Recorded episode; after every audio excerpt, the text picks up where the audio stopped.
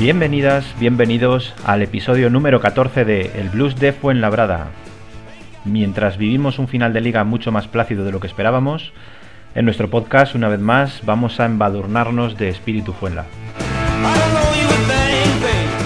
En esta ocasión vamos a viajar hasta tierras catalanas para visitar a uno de los nuestros, Alex Yorca, otro representante de ese espíritu Fuenla que no está teniendo nada de suerte con las lesiones, pero que con una enorme fuerza de voluntad va a seguir dando guerra en las canchas dentro de poco. Y después, bueno, lo que viene después no necesita presentación. Salvaguardia, director de cantera, entrenador asistente, leyenda del Fuenla, sex symbol, casi casi indescriptible. Pero aquí estará para charlar sobre pasado, presente y sobre todo futuro de este baloncesto Fuenlabrada. Con estos exquisitos ingredientes hemos confeccionado un programón, todo hay que decirlo. Así que ahí vamos. Van tomando asiento Álvaro Fernández, J. Ramírez, Rubén Lema e Iván González, el que os habla. Gracias por acompañarnos en este nuevo viaje. Comenzamos.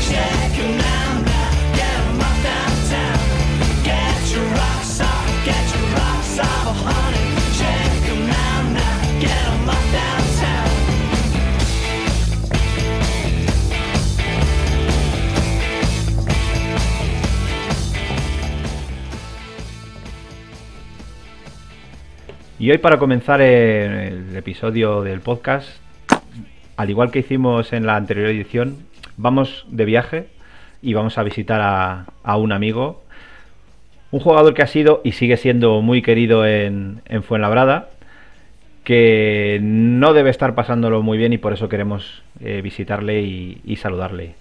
Alex Yorca, bienvenido al Blues de Fuenlabrada. ¿Qué tal, cracks? ¿Cómo estáis? Pues nosotros bien. Eh, ¿Cómo estás tú? Bueno, ahora estoy mejor. Ahora estoy mejor. llevo un par de años que, la mala suerte se ha llevado un poco conmigo con el tema de las, de las lesiones.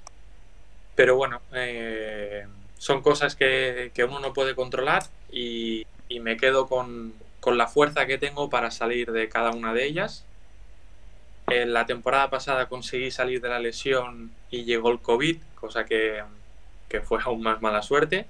Y esta temporada, cuando, cuando fiché por Girona y parecía que ya volvía a estar rodado y tal, pues en noviembre me apareció otra hernia, que es la que me está dando problemas, y me tuve que volver a operar. Pero bueno, eh, ahora ya estoy en la fase final de la, de la rehabilitación y, y ya preparado sobre todo para afrontar la, temporada de 3x3 que va a ser un poco el desahogo más próximo que tenga para, jugar a baloncesto. Eh, ¿Qué hernias tienes? Te lo digo porque yo este año lo comencé con la L5S1. A, mí no me han no me han querido operar porque mi espalda seguramente no está tan cascada como la tuya. La tuya todavía puede aguantarlo. ¿Cuál, cuál es la, la que tienes? L4, L5. Ajá tenía una hernia que me tocaba un poco el nervio y era bastante molesto. ¿Y la anterior, la, que, te, la que te operaste? La misma. La misma. Había un 10% de posibilidades de que se volviera a reproducir y, me tocó a mí. Y bueno, no, es por falta ni de trabajo ni de alimentación, porque he hecho todo lo posible para estar eh, en forma lo mejor posible y el médico me dijo que mira, que hay ese porcentaje y, ha sido mala suerte. Por ejemplo, eh, Rudy Fernández está operado tres veces de, esa hernia. Y él, y él, se ha recuperado bien y ha vuelto a estar al nivel, así que... Ajá. ¿Y de dónde has sacado tú esa... ¿De dónde sacas tú esa fuerza de voluntad? ¿Has, llegado incluso, no sé, a acudir a, ayuda psicológica o algo o ha salido todo de ti? Pues viene de serie, tío, viene de serie. O sea, en mi casa me han enseñado que las cosas no, llegan sin esfuerzo y, así he sido toda la vida y así he sido durante toda mi carrera. Bueno, ya me conocéis como, como jugador, así que nunca doy nada por perdido y siempre encuentro un motivo por el que luchar para, para seguir jugando, pues en este caso, a baloncesto me jode porque pienso que si no hubiera tenido estas lesiones, mm, no me gusta, nunca me gusta hablar así, pero estaría en ACB y por estas lesiones pues he tenido que dar un pasito atrás. Pero bueno, como soy duro mentalmente, eh, voy a trabajar duro pues para, quien dice, si, si en algún, en los años próximos intentar volver a, a estar ahí donde yo creo que, merezco estar. Tienes 32 años ya, pero bueno, si la espada te respeta, eh, tú físicamente, por lo demás, eh, siempre has, vamos, estás caracterizado por, por ser un, jugador bastante físico, que aguanta bastante ¿no? el, ritmo de los partidos. O sea que una vez que se te recuperes de la espalda, tienes cuerda todavía para mucho. Sí, sí, tanto y tanto. Y si hay en algún momento que no puedo tirar por, por físico, pues eh, yo creo que, todos los años me, dan algo de experiencia como para pues mm, no depender tanto de, ese físico y, pues igual jugar otras cartas como, como hacen muchos jugadores, mm, por decirlo de alguna manera, veteranos que están en la liga, que, que están rendiendo a un nivel altísimo. Así que a seguir currando y a seguir luchando. ¿Y nosotros qué queremos, qué queremos verte? Lo mismo que ahora decías que habías escuchado un poco la entrevista a Javi Vega, pues ahí estamos siguiéndole con la campaña que están haciendo en, Coruña, que ojo, ¿eh? eh se están posicionando para ser candidatos para, para ascender. Tú estás en Girona, te, te, quería hacer una pregunta, porque he estado leyendo un poco, eh, cuando te fuiste a operar la primera vez, comentaste que te había escrito Margasol, ¿no? Y has acabado esta temporada en el equipo de Margasol. ¿Cómo, cómo, cómo ha sido eso? Pues al principio Margasol le conocía de algún día suelto de haber jugado algunas pachangas en verano aquí que nos juntamos a veces con Ricky Rubio, Margasol, necesitan eh, sparring como nosotros para, para, que entrenen ellos, ¿no? Y nosotros encantados de ir. Y, y lo conocía simplemente de algunos días sueltos de, de entrenar pero cuando, me, cuando salí de Fuenlabrada que me tuvieron que operar, colgué una foto y en Instagram, eh, conforme ya me habían operado, y, él me escribió y me dijo, cualquier cosa que necesites, aquí estoy. Y hostia, me sorprendió un poco eh, la clase de, jugador que es, ¿no? El nivel. A partir de ahí empezamos a mantener una, una pequeña relación y, dio casualidad que el, que el verano pasado eh, entrenamos más de una vez. Él, me vio que, que, ya estaba bien, que estaba recuperado. Y bueno, pues eh, también fue el primero en, en, tener su propio equipo de 3x3 en, la que formo parte. Y, y, nada, de ahí pues vinieron los primeros contactos para hacer posible que yo fichara en Girona. Y ahí estás, deseando volver. ¿Para esta temporada te va a dar tiempo o todavía no? No, esta temporada ya no. De hecho, el, Girona ha terminado ya porque ya no se, ha salvado, ya no tiene opciones de entrar en el playoff para, para ascender. Y, nada, yo solo tenía un año de contrato. Así que no sé qué va a pasar el año que viene. Pero lo que sí que te puedo asegurar es que Margasol, tío, es una persona súper humilde. Eh, de hecho, antes de ir a NBA estuvo entrenando todos los días con, con nosotros y es una persona espectacular. Pues hombre, si, si sigue siendo sparring, seguramente es posible que te quieran para, para su equipo. Él, él, él me dijo que si, si estaba al 100% que, que contaba conmigo. Ahora, mm, claro. ya sabes que en este mundo puede pasar cualquier cosa. Sí. Bueno, eh, te voy a dar paso a, al resto de, protagonistas de este podcast, eh, que seguro que tienen muchas cosas que, preguntarte, sobre todo de, tu, de tu etapa en Fuenlabrada. Álvaro Fernández, buenas tardes. Eh, buenas tardes, Alex. Eh, encantado de verte y de verte sonreír, sobre todo, porque las últimas veces que te vimos por aquí, pues fueron más, más duras, la verdad. bueno, pues eh, yo te voy a, preguntar sobre el 3x3. Javi nos dijo hace un mes cuando estuvo con nosotros que, por ejemplo, eh, Nacho Martín estaba planteando ya un poco la, retirada para, para, centrarse más en el 3x3. Eh, ¿Cómo lo ves tú como opción de futuro? Bueno, como opción de futuro, sin duda, yo creo que todos los que estamos enganchados a esto del 3x3, eh, tarde o temprano acabaremos dedicándonos a ello seguro. Además, el 3x3, como, como sabéis, está creciendo una barbaridad, hasta tal punto pues, que, bueno, que ya es un, deporte olímpico. Eh, y bueno, pues cada vez los clubs ya están creando sus propios equipos de 3x3. Por, ejemplo, hace poco Valencia anunció el suyo, eh, Girona, quién sabe si el día de mañana fue labrada no tiene un equipo de 3x3, ¿no? Es una disciplina que está creciendo un montón. Y nada, pues nosotros llevamos un montón de años jugando a esto y, vamos a seguir hasta que, hasta que el cuerpo no aguante. Así que ojalá algún día nos podamos dedicar a, ello, porque creo que hay muchos jugadores que hoy en día son de los mejores del mundo porque se dedican todo el año, ¿no? Y, y en eso pues nosotros estamos un pelín atrás porque como priorizamos el 5x5, pues aún no, no tenemos todo el tiempo suficiente como para, para estar ahí arriba. Pero bueno, eh, poco a poco. Mm, bueno, claro. Entonces, eh, como priorizáis el 5x5, ahora te voy a preguntar eh, sobre el 5x5, sobre lo que es tu actual equipo, el Girona.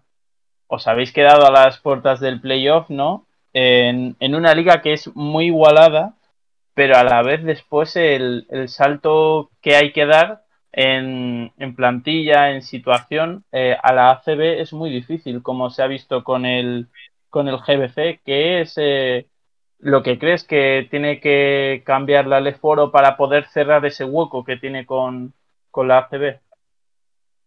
Bueno, yo creo que son dos ligas diferentes. Eh, hay veces que he llegado a pensar, humildemente, ¿no? Que es más fácil jugar en la ACB que en la Leporo. La Liga de Leporo es una liga durísima. Eh, mm, creo que es una liga donde, pues, mm, la ACB se juega más ordenado, la Leporo es igual un poco más alocada. Eh, puede pasar cualquier cosa, cualquier equipo puede ganar a cualquiera. Y bueno, pues en la ACB, por ejemplo, ganar al Madrid o al Barça pues es un poco más difícil, ¿no? Y hace que tenga esa, esa igualdad.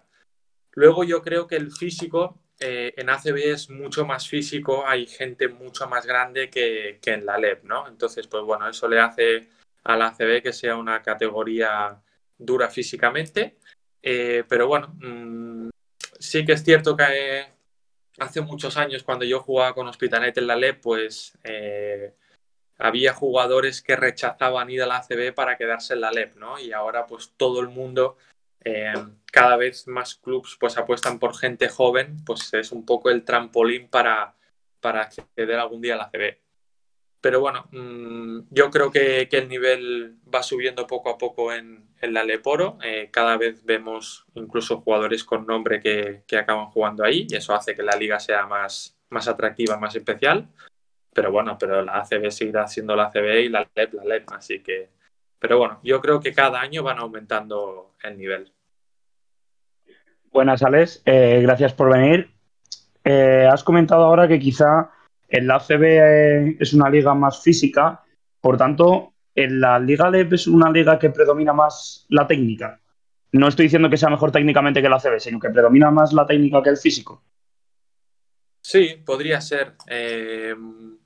Yo creo que te encuentras igual jugadores que, no conoces, que son nuevos en, la liga, que vienen de, de, países de, afuera. Entonces, pues bueno, la ACB yo creo que son los jugadores más conocidos, ya sabes cómo juegan y la liga es un poco, la LEP es un poco como más novedad, ¿no? Entonces, pues bueno, en ese aspecto sí que es un poco más, más complicado.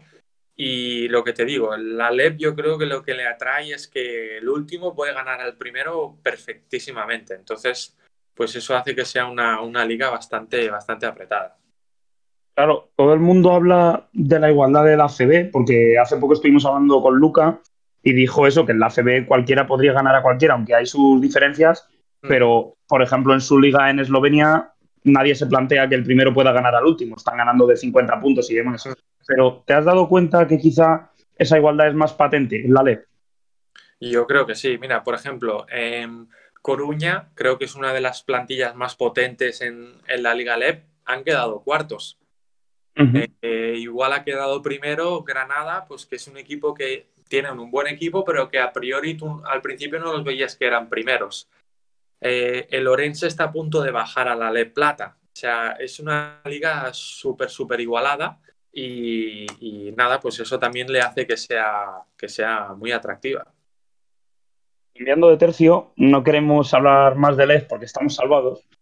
Vamos a hablar un poco del Fuela y del ACB. Em, yo no quería quitarte mucho tiempo. No sé si sabes que esta temporada hemos cumplido 25 años. Eh, simplemente te quería pedir tres cosas. Lo primero es que me digas un momento con el que te quedas de tu etapa en Fuenlabrada. Uf, esta es una pregunta muy difícil, ¿eh? Pues las otras vas a flipar.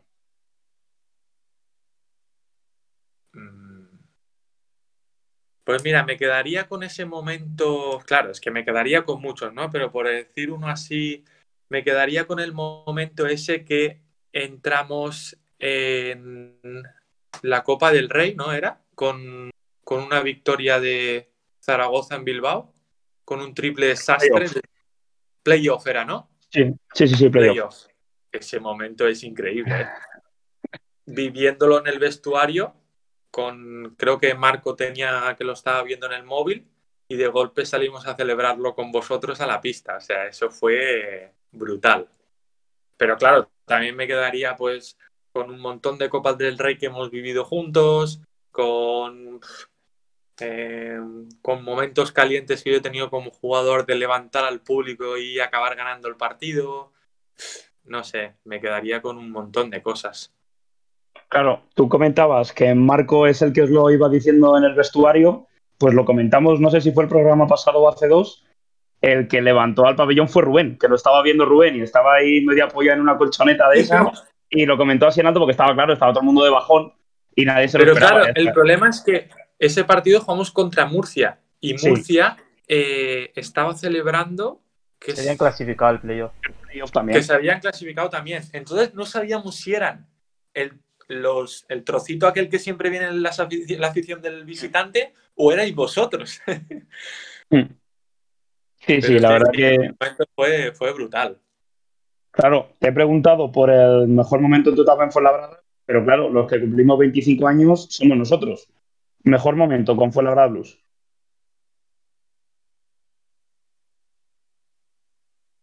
Pues... O mejor recuerdo. Em, pues cada canasta que celebraba y os miraba, que nos volvíamos locos vosotros y yo, eh, todas las fiestas de final de temporada que, organizabais, que lo pasábamos súper bien. Eh, como te he dicho antes, todas las Copas del Rey que hemos organizado juntos. Mm, no sé. esos son momentos, no los voy a olvidar en la vida. Vale, y, ahora lo último. Y cuando se creó Yorka es un Blue, tampoco. Eso es algo que tampoco se va a olvidar, va a quedar para siempre. Eh, entonces, esta es una pregunta muy directa. ¿Vendrías a vivir un partido del Fuenla con nosotros a nuestra grada? Hombre, por supuesto. Pero eso lleva un requisito y es que te tienes que venir antes también. A tomar una Coca-Cola. Vale, perfecto. Eso, cuenta conmigo. Vale, eh, y lo último, un mensaje para los miembros de nuestra peña que escuchan este podcast, que por cierto, cada vez somos más, gracias a todos. Bueno, pues que más que una super afición que sois, yo creo que sois más eh, muy buenas personas, muy buenos amigos. De hecho, con muchos de vosotros han pasado cinco o seis años y aún sigo manteniendo o seguimos hablando en algún momento, que creo que eso es fundamental, que no es acabar la temporada y ya mm, no nos volvemos a hablar o no nos volvemos a ver nunca más. Y el contacto permanece, que eso yo creo que es súper importante. Y bueno, pues es una de las, em, de las aficiones más, más calientes y más eh, que me han apoyado durante, durante esos años como jugador. Así que siempre seré un blue yo. Morales, me toca a mí. Si has escuchado el programa, pues yo soy un poco el que da un poco más de caña, aunque tal lo intento llevar también a lo sentimental.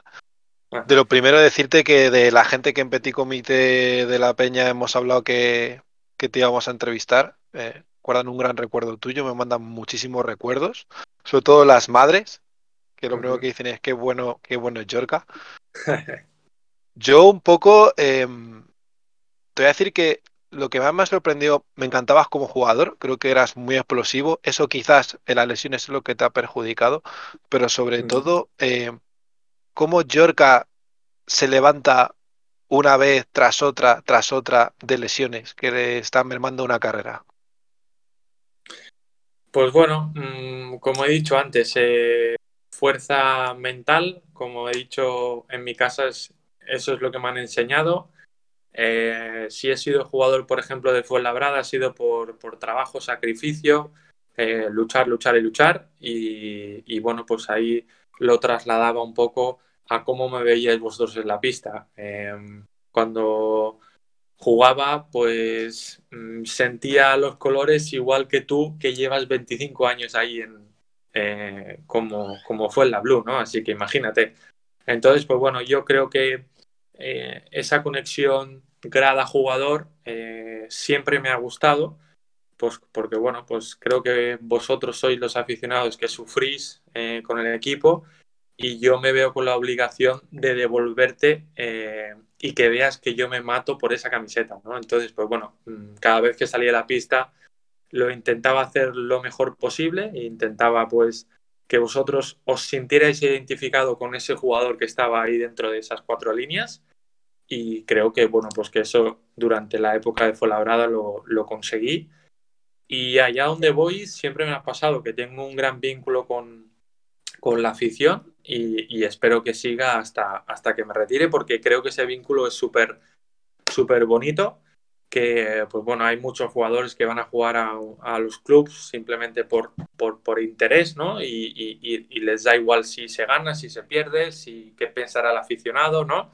Entonces, pues bueno, yo soy la otra clase de, jugador y, y, nada, pues si encima me encuentro con como aficionados como, como vosotros, que también sois súper buena gente, pues, pues entonces perfecto. Dado que, como dices, metes ese carácter eh, en el campo, ese trabajo, ¿se ha sido justo con Alex Yorca en el Fuenlabrada? Bueno, mmm, lo he hablado muchísimas veces con, con mi entorno, ¿no? Eh, yo creo que a veces sí y a veces no.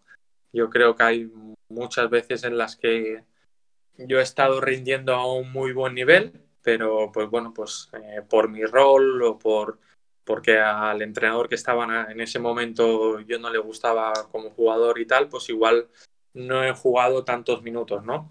Pero de ahí vengo otra vez a decir lo que, lo que estábamos hablando. Mi dureza mental muchas veces ha hecho revertir esa situación y, y, por ejemplo, pues para ser claros, con Néstor García yo no tenía muchos minutos y en la última temporada acabé jugando muchos minutos con él y eso me costó muchísimo trabajo. O sea, porque yo salía a la pista y yo intentaba demostrarle que yo tenía que jugar y que yo podía aportar cosas al equipo, ¿no? Entonces, tener minutos teniendo a Marco Popovic, Paco Cruz, Eyenga y Mar García no era nada fácil, ¿eh? Y por mis, voy a decir, por mis cojones lo, lo conseguí. Así que ese es el camino que, que sigo siempre. nosotros una vez ah, hablábamos con Marco de esto, eh, eh, fuera, porque jugábamos en esa temporada dos competiciones, que hubiera sido bastante bueno el que se hubiera dejado a vosotros, que erais más jóvenes, de fogaros en una competición, de jugar 30 minutos en, Europa y luego en la liga, pues bueno, los minutos. Pero bastante también eh, sorprendente que Néstor, que era también temperamental, a veces no contara con un jugador como tú. Que luego, fíjate, siempre hemos tenido ese carácter de jugador que otro día casualmente hablábamos con Lucas Rubni, que también era como tú, ese poco de rebeldía de cuando salgo voy a intentarlo y sé que me va a tirar este triple, si entra me quedo, si no ya estoy mirando el banquillo. Exacto, exacto. ¿Cómo fue para ti? Ah, dime. No, no, sí, sí, que ahora estaba pensando en eh, si hubiera jugado en Fuenlabrada en, en este momento que no hay público, me hubiera costado bastante, la verdad, porque enseguida buscaba una mirada vuestra o de, de, otra peña, ¿no? Como para, para motivarme, para levantar al pabellón y, sin gente, eh, sobre todo fue la verdad que es un, un, pabellón muy caliente tiene que haber sido muy, muy difícil jugar, jugar esta temporada, la verdad. ¿Cómo es la despedida de Yorca del Fuenlabrada? ¿Cómo te lo comunican? Pues bueno, mm, sinceramente estoy todo el verano eh, esperando a recuperarme de, las molestias que, tenía en la espalda. Yo pensaba que no, que no necesitaría pasar por, por quirófano, porque por quirófano paso en septiembre, una vez pasa el, verano. Y va pasando el verano, junio, julio, agosto, y yo le voy preguntando a mi agente si sabe algo de Fuenlabrada, pero, pero no decían nada, hasta que le digo que llame a, a Ferran López para que, que digan pues si cuentan conmigo o no. Y bueno, pues es evidente que al no decir nada y en esa llamada en agosto eh, Ferran le comunica a, Germán pues que no van a contar conmigo y, ya está. Y así se, se quedó la cosa. Un poco frío, ¿no? O sea, en este podcast, cuando hablamos con jugadores y hablamos de esas experiencias, por ejemplo, eh, Francesc Solana, una camiseta retirada de, del Fuenlabrada, le llegó un despido por Burofax, que fue un poco polémica, ¿no? Cuando lo contó aquí, que en otro nos sorprendió. O sea, haciendo el Fuela y también un Burofax, con otros jugadores también como muy frío. Siendo, verdad, una familia, hay que tener un respeto a algunos jugadores que han dado todo por el club y se tiene que hablar de una manera, por ejemplo, que te hubieran llamado a ti directamente y hubieran dicho, mira, Alex, eh, hemos intentado, pero al final no encontramos hueco y te desean lo mejor porque en realidad tú estás perdiendo tiempo en verano de buscarte mejores ofertas, ¿no? Sí, sí, así fue. Y bueno, pues a veces eh, este negocio es así. cuando estás dentro, mm, parece que es como, como tu familia y cuando ya se separan los caminos, pues si no te he visto no me acuerdo, ¿no? Entonces, si te he visto no me acuerdo. Entonces, yo creo que todas las despedidas son así como un poco frías, ¿no? Y a mí me jode porque Mm, yo le he dado todo por esa camiseta. O sea, todo es todo. O sea, mm, hay una época en la que yo de la espalda tengo muchísimo dolor cuando, cuando estamos jugando Europa y yo voy a entrenar habiendo dormido dos, tres horas. Eh, yo voy a jugar a los partidos, igual íbamos a Tenerife, eh, nos teníamos que levantar a las nueve porque jugábamos a las doce y media de la mañana y yo a las 6 en la cama, a las 6 de la mañana ya tenía mucho dolor y me tenía que ir a dar una vuelta alrededor del hotel para activarme porque con la activación se me pasaba el dolor. Tía, ¿sabes? O sea, yo cuando he jugado ha habido momentos, incluso no teniendo muchos minutos, he pedido el cambio porque estaba asfixiado porque lo había dado todo. Entonces, yo personalmente aunque la despedida ha sido un poco fría, yo me voy muy tranquilo. Yo me voy muy tranquilo porque yo me he vaciado ahí. O sea, le he dado todo. Entonces, pues bueno, pues eh, esos son cosas que en jugadores, clubs ha pasado un montón de veces y, que, y que no tiene que haber una mala relación ni nada. Simplemente, pues bueno, pues que pues no, no cada jugador va a tener un homenaje pues, como Marco Popovic, ¿no? Pero bueno, son cosas que, pasan, son ciclos que, van pasando y yo igualmente llevaré a Fuenlabrada en el corazón siempre y tendré un buen recuerdo del club y, sobre todo de la afición. Lo último que te voy a preguntar, ya que te he preguntado por el pasado, te hemos preguntado por el presente. del futuro ya hemos hablado un poco del 3x3, pero también con el campus de Alex Yorca. O sea, ¿siempre vas a querer estar ligado al baloncesto? ¿Te vas a atrever con ser entrenador en un futuro lejano, dado que todavía te queda gasolina de baloncesto? Bueno, la verdad es que entrenador nunca me ha llevado mucho la atención. Sobre todo ser primer entrenador veo una responsabilidad tremenda, sobre todo si quieres llegar, mm, si tú empiezas en algo, seguramente todo el mundo quiere llegar al máximo nivel, ¿no? El máximo nivel, ser primer entrenador es bastante complicado porque a la que vienen mal dadas, tú eres la, primera cabeza que, está presente, ¿no? Entonces, pues bueno, es una, situación complicada. O hoy puedes tener trabajo y, estar dos años sin tener trabajo. Entonces, como que le veo una, un trabajo muy inestable, ¿no? También te puede salir bien y hacer una carrera espectacular, ¿no?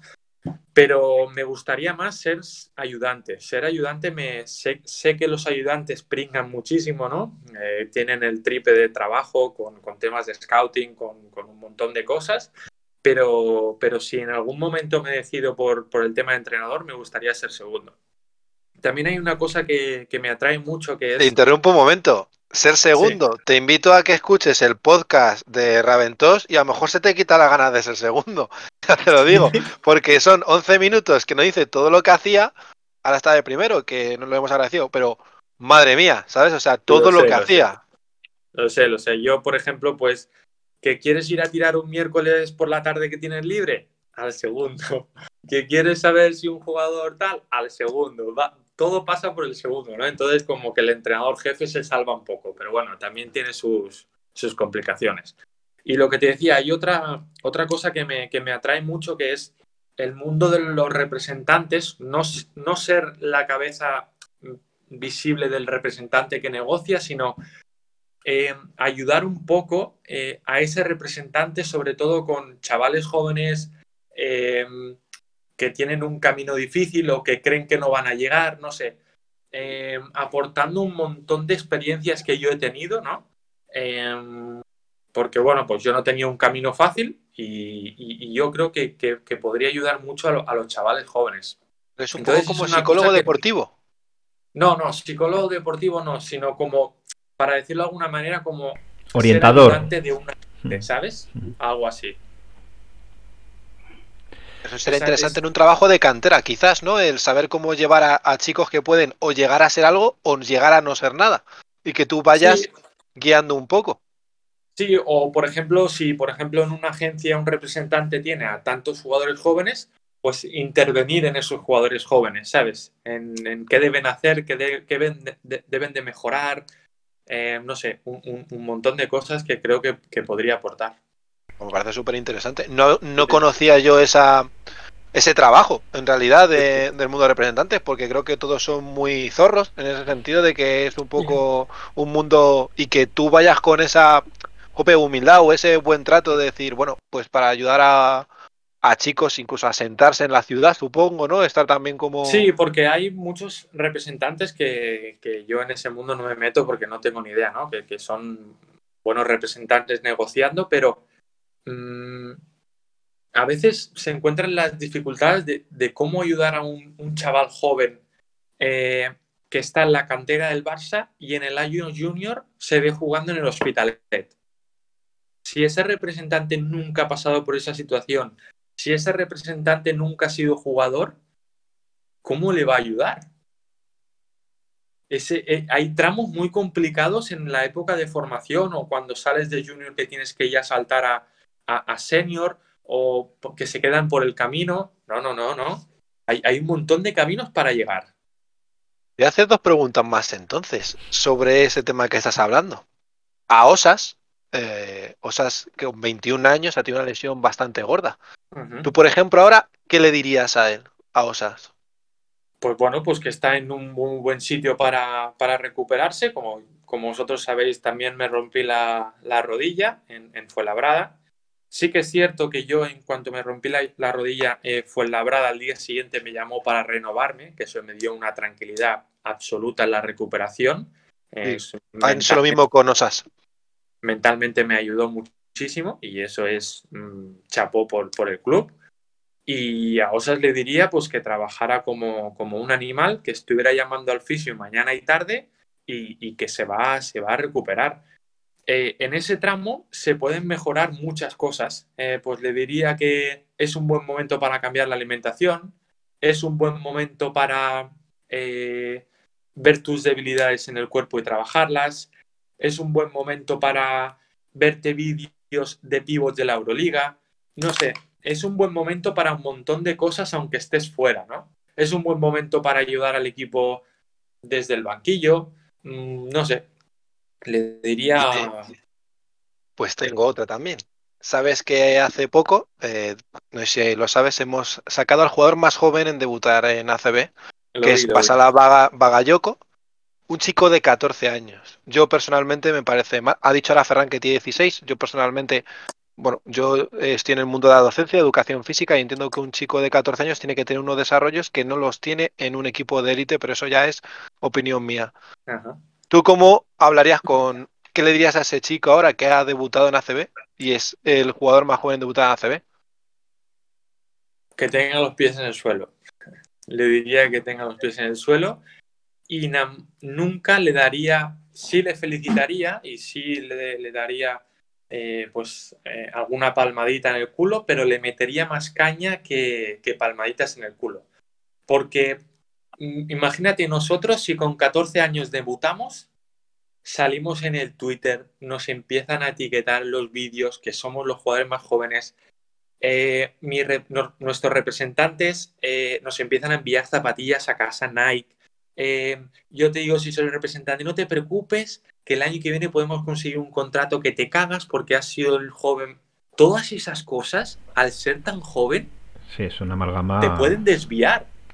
Entonces, qué mejor que decir, oye, has visto lo que es debutar aquí, ¿no? Pues esto significa trabajo. O sea, e, el trabajo te ha llevado aquí. No pares, porque la regularidad es lo más difícil. Debutar un partido y bajar a la EVA es muy fácil.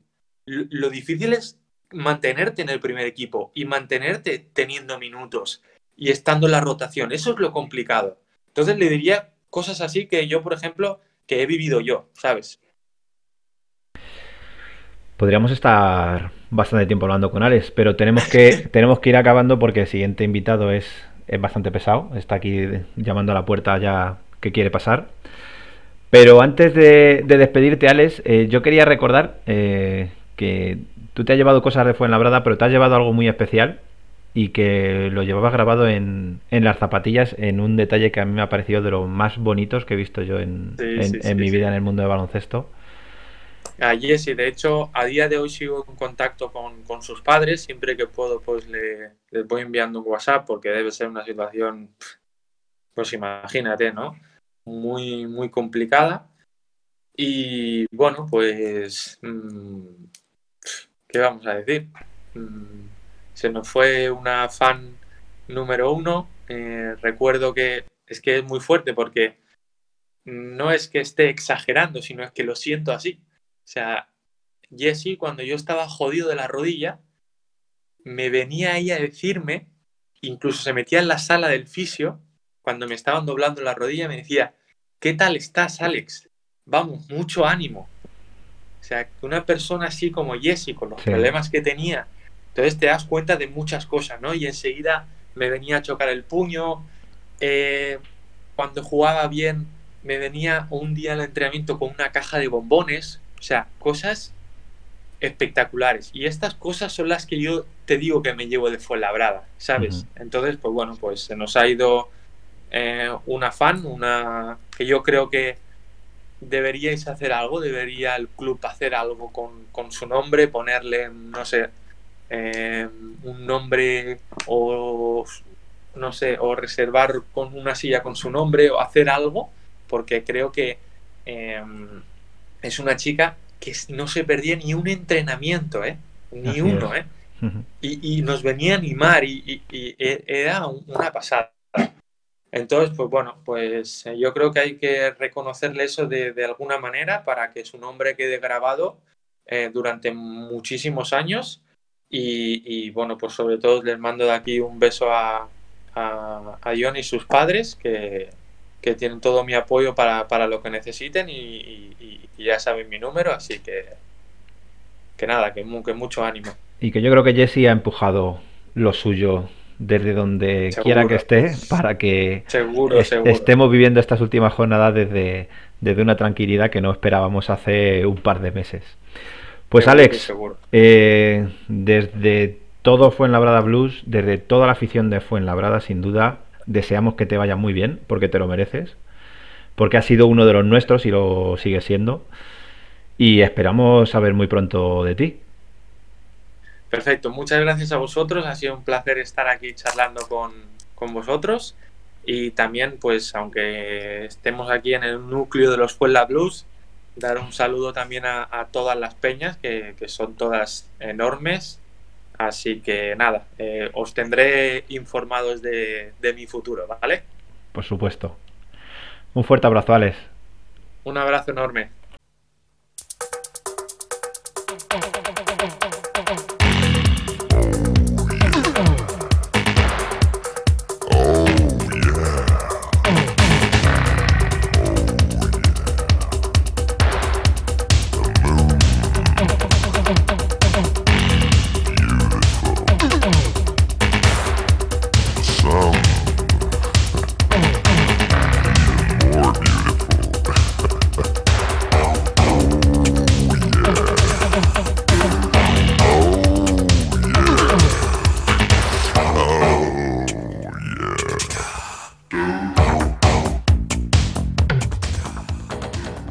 Primera vez en el Blues de Fuenlabrada vamos a repetir un protagonista. Le hice yo una entrevista solo eh, muy al comienzo del programa, en plan, pues gente mayor que somos y tal, pero ha adquirido tanto protagonismo a lo largo de la temporada, ha protagonizado una de esas historias de cómo ha acabado esto aquí. Es decir, eh, Salvaguardia viene como director de cantera y ha acabado pegando voces ahí en, en la pista y con toda la suerte del mundo, pues ha colaborado en que, en que nos salvemos. Salvador Guardia Ramos, eh, bienvenido de nuevo al Blues de Fuenlabrada. Muchas gracias. Y felicidades. No, creo que no hay ninguna manera mejor de cerrar tu cumpleaños que estar aquí acompañado de todos nosotros. Sí, yo tengo alguna mejor, pero no se puede decir por antena. Pero bueno, eh, muchas gracias por todo. Y, bueno, aquí estamos a ver si vamos a disfrutar del programa, a ver qué preguntas me hacéis. Eh, no espero mucho, o sea que me vas a sorprender seguro. Segurísimo. Te iba a decir que se te podrán ocurrir mejores, pero seguro que más cortas. Aquí por lo menos vas a estar media hora con nosotros, mínimo. Y otras, eh, sin duda alguna, eh, serían mucho más cortas. Estar, estar, estar media hora con vosotros va a ser un placer, es un lujo hacer. Sí, sí, sí, sí. No hay, no hay nada más grande. Bueno, ¿cómo, cómo, cómo estás? Voy a, voy a, contar una cosa, si no te importa, Salva. Algo que me dijiste en, privado hace unos meses, cuando todo estaba apuntaba al infierno. Tú me dijiste, nos vamos a salvar. Así. Sí, y con, y con toda la serenidad del mundo. Y me, me animaste a que me lo creyera. Sí, es que tenemos muy buenos jugadores y muy buenas personas en el equipo. ¿Y qué es lo que ha fallado? ¿Qué es lo que ha fallado para que este equipo haya tardado tanto en arrancar? Bueno, yo creo que, mm, que hemos tocado las teclas. Bueno, eh, el equipo ya de principio no funcionó con el 5-0. Luego vino Javi, reaccionamos durante, yo creo, cuatro o cinco partidos, pero, pero se acabó otra vez. Al final yo creo que, que, el discurso de Javi no llegó a la plantilla y no tocó las teclas exactas que tenía que tocar y, bueno, ha llegado Raventós y Raventos ha tocado las teclas. Yo creo que, estamos bien, que, hemos salvado al equipo, yo creo que sobrados, de bastantes jornadas que estamos ya casi salvados y nos hemos llegado a los jugadores, eh, los jugadores nos respetan y, les hemos hecho, jugar como nosotros queríamos. ¿Y cuáles eran esas teclas? Bueno, esas teclas yo creo que este equipo, para mí el equipo eh, es uno de los mejores equipos que hemos tenido en los últimos años, yo creo más completos. Eh, hemos pasado por cosas muy malas. El COVID, bueno, como vosotros sabéis, el COVID eh, te deja secuelas y ha habido lesiones graves este año por, por muchas circunstancias. ¿no? Hemos tenido cuatro lesionados graves, eh, jugadores que no han funcionado al principio, que se han tenido que ir y, y, bueno, por eso nos ha costado arrancar. Y luego eh, teníamos un equipo para, para, para, correr y no hemos corrido casi nada hasta casi el final. ¿no? Somos el equipo que más posesiones eh, ha jugado en los últimos, creo, cinco partidos, el que más tiros ha tirado, el que, bueno, el que más contraataques ha jugado y nosotros éramos así. Eh, tenemos un equipo que intimida, cambia tiros, coge rebotes y que puede correr. Y hasta el final no lo hemos hecho. ¿Y cómo te has visto tú ahí, abajo, en la pista de pues nuevo? Pues nunca, yo siempre he dicho que no quería ser entrenador, ¿vale? Pues desde que me retiré, Salva Maldonado me dijo, yo te veo como entrenador y yo le dije, no, no quiero, me, veía más en, en, otros lugares, ¿no? Y me gusta más la gestión y todo eso.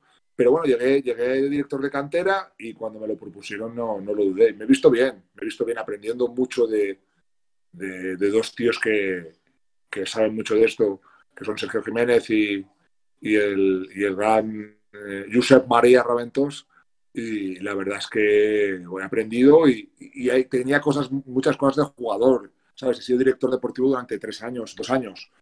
Y en, Bilbao ejercí casi un poquito de todo. Y, y, bueno, no estaba desconectado del todo. Lo que pasa es que ellos me han puesto, me han puesto muchas cosas al día y, y bueno, me he visto de menos a más. Y ahora, a ver, yo preparando un poco la entrevista, me ha, me ha venido esta duda. ¿Y qué va a hacer la próxima temporada, Salva? ¿Te vas a volver a, encerrar en el despacho o te vas a quedar ya ahí? No, yo, bueno, mientras esté Josep María y Sergio estoy muy a gusto abajo. También estaba muy a gusto con Ferry, pero eh, bueno, es como si estuviera con él todo el día, ¿sabes? Muy pesado. Eh, sí, porque Ferran está arriba y está abajo también. no, está abajo, está abajo mañana y tarde, ¿no? La verdad es que que bueno, que me encuentro a gusto donde estoy, que, que conecta bien con la gente, que me llevo muy bien con los jugadores, eh, muy muy bien, me ven como uno de ellos, aunque luego les eche broncas y me caguen lo que me tengo que cagar, pero pero pero me encuentro muy a gusto abajo y como ha ido bien y como nos ha ido muy bien a, a nosotros y al club, somos nosotros somos el club, pues bueno, lo más seguro que siga, ¿sabes? Has aportado tú Además hagan el trabajo, ¿no? tú puedes estar ahí a gusto, claro, está bien. hombre, por supuesto, pero esto, esto es solo para listos, ¿sabes? Vosotros no podríais hacerlo, pero yo, ¿sabes? Como soy una mente privilegiada, puedo manipular esas cosas, ¿sabes? que no, que trabajo mucho. Eh, eh, hay días que he salido a las 11 de la noche del pabellón, ¿sabes? O sea que. Pero es una cosa que la haces a gusto y se te pasa el día. Porque es baloncesto, ¿no? estás trabajando lo que te gusta, ¿sabes? Estás trabajando en, eh, como si jugaras, yo qué sé, a la pelotita, pues estás trabajando ahí en algo que te gusta y que te entretiene, ¿sabes? Antes Alex Yorca nos ha comentado que se le pasa por la idea, bueno, varios proyectos de futuro cuando deje eh, la práctica de jugar, ¿no? Entre ellos el de ser segundo entrenador. Rubén le ha recordado que mm. aquí cuando entrevistamos a Raventós era en ese momento todavía segundo y nos contó en una parrafada súper extensa cuál era su labor como segundo entrenador esos scoutings, o sea, esas preparaciones, cuando él asciende a primero, ¿te has encargado tú de eso? ¿O como eres una mente privilegiada, se lo has pasado a, alguien, a Sergio, esa labor de mega scoutings? No, eh, es que tengo mucho trabajo. Le dije, Sergio, ¿me puedes hacer esto? ¿Sabes? no, yo me ocupo de la. Sergio es un poquito, la verdad, ¿sabes? Eh, Sergio es un tío muy preparado. Eh, trabaja en la universidad, es número uno en España en lo que hace y aparte en el baloncesto pues, pues pocas cosas se le escapan, ¿no? Yo creo que el trabajo, él ha tenido un trabajo mm, bastante bastante exigente de, scouting defensivo y ofensivo y yo me he dedicado a jugadores, ¿no? He hecho scouting de jugadores, que es lo que se me da mejor y bueno, voy aprendiendo de él en, en cortar vídeo y tal. Lo aprendí rápido, cortar vídeos y tal, no es muy complicado, me enseñó Raventos y el, al tercer día ya lo hacía y bueno, hemos decidido que él llevará eh, ataque y defensa y luego post partido muchas veces lo hace Josep, ¿no? Les enseñamos muchas imágenes y tal y luego las comentamos entre los tres entrenadores y corregimos y, y damos la, los toques para, para que esta semana se haga lo que la táctica que nosotros queremos. ¿no? Pero bueno, tampoco ha sido muy complicado. Se lo ha pasado a Sergio. Eh, en, en, pocas palabras, Sergio hace todo el trabajo. ¿sabes? Una cosa, fuera de bromas, eh, es la primera vez que tenemos una camiseta retirada en, el parque. O sea, porque sí es cierto que Ferran Jope es una institución, todos sabemos, pero le ven como de otra manera, ¿no? Tú estás ahí ya en el, más en el piel con piel, con los jugadores de... Tú cuando llegas ahí, ¿qué les muestras? Porque Raventós es un es nombre de cantera, lo tenemos claro, pero tú has vivido también lo duro, lo has peleado, has sentido la camiseta, Raventós no ha jugado con el Fuabrada. ¿Tú les dices algo a esta gente que no tiene ni idea, porque no conoce la afición, de qué es esto, qué es lo que hay que trabajar?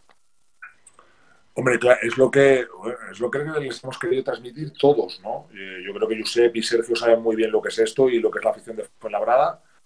Eh, y se lo transmitimos. Eh, les transmitimos que hay una ciudad que está detrás del equipo, que hay mucha gente que, que lo sigue. No solo los espectadores que vienen todas las semanas, sino la mitad de la ciudad está conoce al equipo, más de la mitad, ¿no? Conocer al equipo, conocer a los jugadores y, las señas de identidad de este club que tienen que ser muy marcadas, ¿no? Eh, aquí se deja todo todos los días, aunque, aunque de 40, si dejas todo, si vas por el suelo, fallar no importa. Lo que importa no es no, no dar el 100%, ¿no? Y, y, bueno, yo creo que poco a poco se lo hemos ido metiendo. Eh, eh, han tenido mucha presión, porque en el momento que cogemos el equipo hay mucha presión, ¿sabes? Y yo creo que su reacción es brillante, a, eh, sumando a eso, que el primer partido jugamos contra el Barça, y, y, perdemos el partido nosotros, ¿no? Perdemos el partido totalmente. Luego la reacción es, es brillante de, de los jugadores, de, después del cuerpo técnico, pero, pero han reaccionado bien. Llevamos dos partidos, eh, finales perdidos.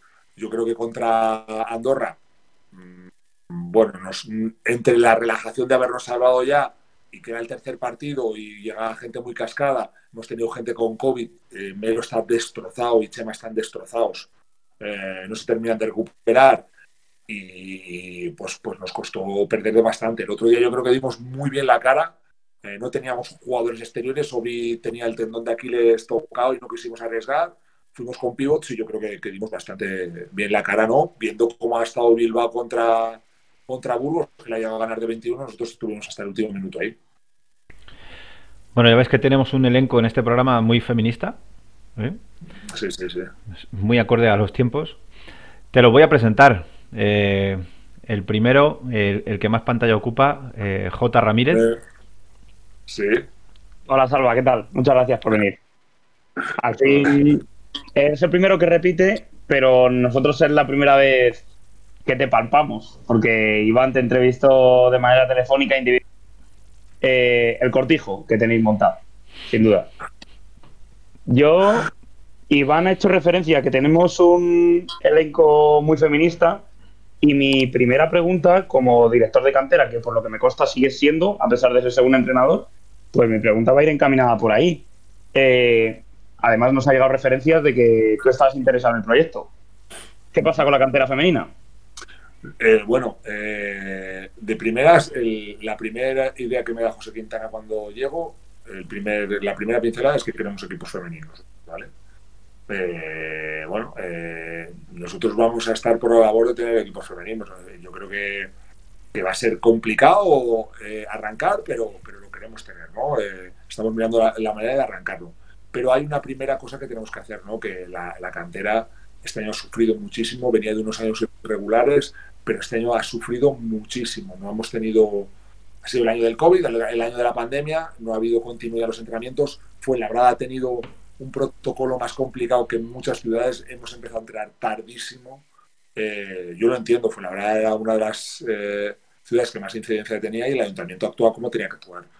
Pero bueno, primero tenemos que arreglar eh, lo que tenemos aquí, tenemos que potenciar todo, tenemos un, una idea de lo que queremos, que queremos plasmar y queremos que comience el año que viene. Y poco a poco, eh, durante la temporada que viene, ya poner las bases y el proyecto para, para, el equipo femenino, que yo creo que, que, para una ciudad y un equipo como nosotros, que bueno, pues que, defendemos todo, no las causas perdidas, ¿no? Pero, pero, pero somos un equipo comprometido con todo. Yo creo que equipos femeninos tienen que haber ya, ¿no? Yo, para nosotros sería un orgullo tener un equipo femenino y que compitiera lo más alto posible, ¿no? Eh, has comentado algo que es sentar las bases de la cantera femenina y mi, mi siguiente comentario no va a ir encaminado solamente a la cantera femenina, sino también a sentar las bases de la cantera masculina. Porque sí que es verdad que algo que se comenta desde hace unos años es que se ha perdido un poco la esencia pues, de formar jugadores desde abajo, ¿no? Entonces, bueno, este año el Eva ha subido, ha hecho una temporada excepcional y te felicito, por supuesto, como director de cantera que eres. Eh, Juan Fernández, por ejemplo, es un buen jugador, eh, y demás, pero claro, ellos no son formados aquí como, por ejemplo, puede ser Javi Vega o Víctor Moreno, que llegó en edad cadete o infantil, que bueno, no acabó siendo jugador profesional. Eh, no se ve, quiero decir, pero, por ejemplo, Rolands, que lo trajimos en infantil o cadete también. Entonces, ¿qué dirías cuando te comentamos eso, que llegan tarde los jugadores? Bueno, sí, pues es por eso, esos problemas que hemos tenido estos últimos años, pero nosotros queremos eso. Nosotros queremos tener las aventuras de, como el Juventud, ¿sabes? Que estén toda la vida en la cantera y que luego salgan, porque esos jugadores son los que te dan eh, eh, ventajas competitivas, los que sienten los colores, los que, los que van a dejarse la vida, los que van a saber eh, cuál es el ADN de este club, ¿no? Queremos, nosotros queremos. Ferran, Ferran López, la, una de las principales premisas y que repite constantemente es que nosotros tenemos que ser un club de cantera y que tenemos que tener una cantera potentísima. en los últimos años, por H o por B, no la hemos podido potenciar. Eh, pues bueno, porque ha habido problemas y, bueno, eh, Ferran ha tenido que estar más en, otras cosas, se fue Nacho Rodilla, quedó un vacío ahí, entre Pichel y Manuel Antonio han, tratado de, de, llevarlo todo, pero para ellos es complicado, tiene que haber ahí un par de personas que vayan eh, arreglando todo lo que, lo que había antes, ¿no? Yo estoy muy de acuerdo, estoy muy de acuerdo, yo creo que, tienen que salir jugadores, no solo jugadores, mira, este año la el, Liga EVA es un exitazo, somos número uno en España, el equipo número uno en EVA. Eh, tenemos tres jugadores que van a estar el año que viene con nosotros en, EVA, pero bueno, tenemos que darle continuidad eh, y tenemos que sacar a Venturas de la vida, ¿no? Claro, eh, ya trasladando un poco de la cantera al primer equipo, que al final es el objetivo final, ¿no? Porque la cantera está muy bien, pero al final el objetivo final es llevar jugadores al, primer equipo. Eh, ha comentado Ferran en Onda Fuenlabrada, también eh, hace un par de días entrevistaron a Josep en, en 2 contra 1 y dijo que aparte de, de Basara Bagayoko, que bueno, que destaca mucho por su presencia física y por su edad, eh, que hay más jugadores que van a estar. Eh, ¿Podrías decirnos cuál pueden ser los que van a estar en el equipo ACB? Bueno, de, primeras tenemos tres jugadores que, que, han destacado bastante, que son Rodis Magoa, que, yo creo que nosotros creemos que, tiene que ayudarnos el año que viene. Basalaba Gallogo, que es, ha sido la sorpresa de este año, es un jugador que, que, cuidado con él, con 14 años, este, como os decía antes, nos ha crecido 4 centímetros este año. Hay previsiones de que se pongan 2-10, un jugador que puede jugar al 3 y al 4 y con una capacidad de, aprendizaje bestial, ¿no? Y luego tenemos a Juan Fernández, que es todo calidad, jugador que, mañana mismo se va para empezar con la selección y que a lo mejor entra entre los 20 eh, de la selección absoluta, pero tenemos el problema de, Juan que aún no tenemos el pasaporte, que lo estamos tramitando, ¿no? Entonces esto es, lo que nos... Eh, por lo que no podría jugar, pero estaría en, en dinámica. Nosotros estamos intentando arreglar eso y, creemos que los tres tienen que estar porque los tres sienten la camiseta y, son unos jugadores que interesantes, muy interesantes, cada uno en, una posición y, bueno, yo creo que para verdad eh, eso está muy bien. Pero ocuparían... Aparte, aparte, aparte, aparte, está Juanjo Santana, que, que, aún no sabemos lo que, lo que vamos a hacer con él, que ha tenido una temporada excepcional, eh, que bueno, que tenemos que pegar una pensada eh, importante y, luego eh, hay jugadores muy interesantes, muy interesantes. Tenemos a Luis Melián, que venía de la cantera de Gran Canaria, un jugador que, ha dado un rendimiento espectacular. Eh, Jorge Viejo está ahí. Pablo Rodrigo ha hecho un año también espectacular. ¿Sabes? Y, bueno, son jugadores que queremos retener y tener ahí en el punto de mira porque, por ejemplo, un año pueden explotar, y entrar en el primer equipo. Pero las fichas que ocuparían serían fichas en una plantilla de 12 o de 15. No lo sabemos aún. Eso es. Eh, a ver, lo que está claro, nosotros eh, lo que hemos pensado, lo que hemos hablado, eh, bueno, tanto el presidente Ferran, José Junior y, eh, Sergio y yo es que, eh, bueno, pero lo primero que tenemos que fichar son los jugadores importantes, ¿vale? Somos un club pequeño, no podemos, tenemos que centrarnos muy bien en lo que queremos fichar, eh, en los jugadores que, tenemos, que, queremos tener y tal. Yo creo que vamos a empezar por eso y después lo que está claro que queremos que, estén en el primer equipo y que jueguen con el, y que si pueden jugar con el equipo B, pues que jueguen con el equipo B, pero están la mayoría del tiempo con nosotros es un poco pronto para decirte qué, ficha van a tener. Porque aún no sabemos tampoco eh, las posibilidades eh, que tenemos de estar en Le Plata y, las que tenemos en, de estar en Liga Eva. Eso te iba, bueno, te iba, a preguntar dos cosillas al respecto. ¿Se, sabe ya seguro si va a salir el, club en Les Plata? No, os digo, no es seguro. Eh, tenemos, ascendimos el, el sábado. el club está haciendo lo posible para conseguir el dinero para estar en, Le Plata es muy complicado, la verdad, es, un esfuerzo que tenemos que hacer entre todos, pero no vamos a tirarnos a la piscina sin tener el dinero. Yo creo que, que, sería un suicidio. Eh, yo creo que todos hemos aprendido de, bueno, en el momento que, que consigues estas cosas, pues vamos a ascenderse, ya sacaremos el dinero. No, no, queremos dar los pasos adecuados y seguros para, para tener el proyecto en, en, Plata. Y si no, estar en EVA, que, estamos muy bien. Sí, porque bueno, al final es, un equipo de formación, no es un, equipo que no aspira a ascender de categorías, ¿no? Sino es al final eh, un, punto de rodaje a un nivel fuerte, ¿no? Lo que se busca con ese equipo para que puedan dar el salto. yo os digo, el, el, el, objetivo de este año era salvarse, salvar la categoría. Lo que pasa es que bueno, hemos coincidido con la expulsión de varios jugadores. La verdad es que el equipo está excelentemente entrenado por Pichel y por Manuel Antonínez, que han hecho un trabajo excepcional. y ahí estamos. Pero nuestra, nuestro objetivo era salvarnos. Claro, continuando con la, con la transición, aprovechando que tenemos aquí al, al director de cantera y alguien que está con la primera plantilla, has dicho que primero lo que tenemos que sentar son los jugadores importantes. Eh, yo te quiero preguntar por los que están y los que se pueden quedar, porque solamente está el contrato de Sigas Samar hasta 2023, Osas igual, y Bene hasta el 2022. Eh, ¿Hay posibilidades de que alguno se quede?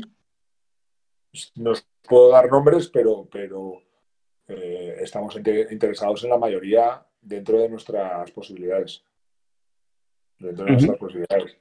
Yo creo que estamos contentos con muchos jugadores eh, contentos por el paso que han dado hacia adelante, eh, contentos por, el carácter que tienen y, bueno, en, muchos casos pues, pues estamos interesados. Porque puede ser, perdona Álvaro, puede ser que uno de los males que hemos tenido últimamente sea ese, ¿no? La poca estabilidad de temporada a temporada, ¿no? Al final todo el mundo entra de nuevas. tenemos un problema, ¿no? El problema es que somos el Fuenlabrada y muchas veces nosotros tenemos el, somos el, segundo peor presupuesto de la liga, si, si, mal no creo. Y bueno, y la verdad es que podemos pagar lo que podemos pagar. Luego llega un club como, yo qué sé, te puedo dar de los siete primeros y a un jugador que le pagamos 60.000 le dan el doble o el triple, pues, pues ahí no podemos, no podemos competir de ninguna manera. ¿Qué tenemos que hacer? Pues bueno, eh, intentar retener jugadores es más complicado ahora que anteriormente.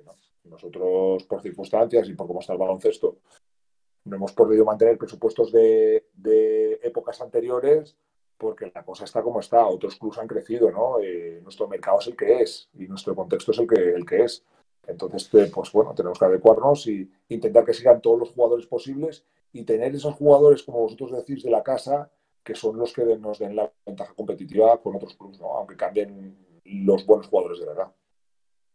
Claro, antes de dar paso a Álvaro, eh, una cosa que nos comentó aquí Ferran cuando le entrevistamos en uno de los primeros programas, es que, bueno, por ejemplo, a Meindel se le ofreció un contrato de tres años y al final pues, se le acabó fichando por uno, pues bueno, porque la gente se lo recomendó y demás para la carrera totalmente legítimo.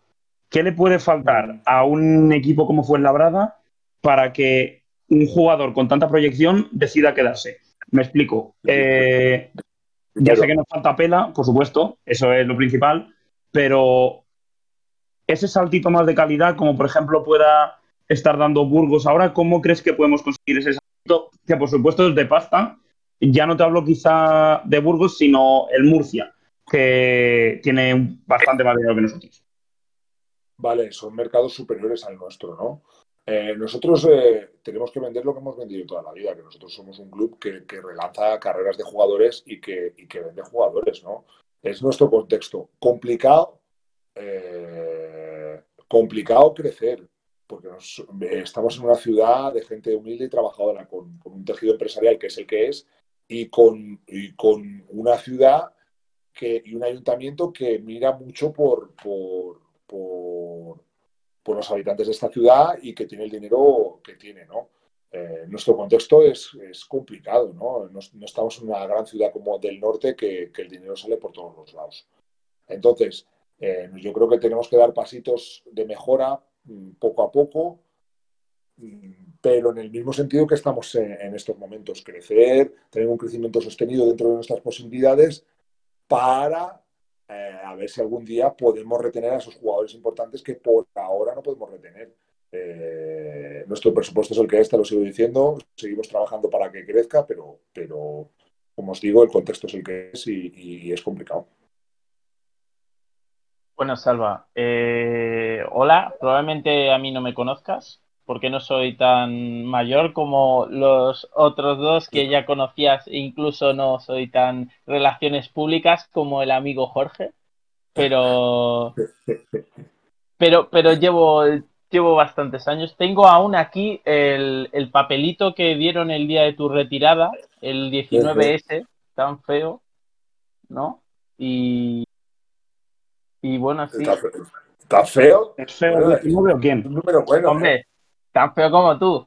¿Es feo el 19 o quién? Claro, eso iba a decir. Eh, eh, claro, claro. Yo, me voy a casar dos veces. Tú estás por ver aún si te quiero alguna, ¿eh? ¿Sabes? No, no lo tengo pensado, ¿eh? Tampoco. Ah, bueno, entonces, entonces ya veremos, ya veremos.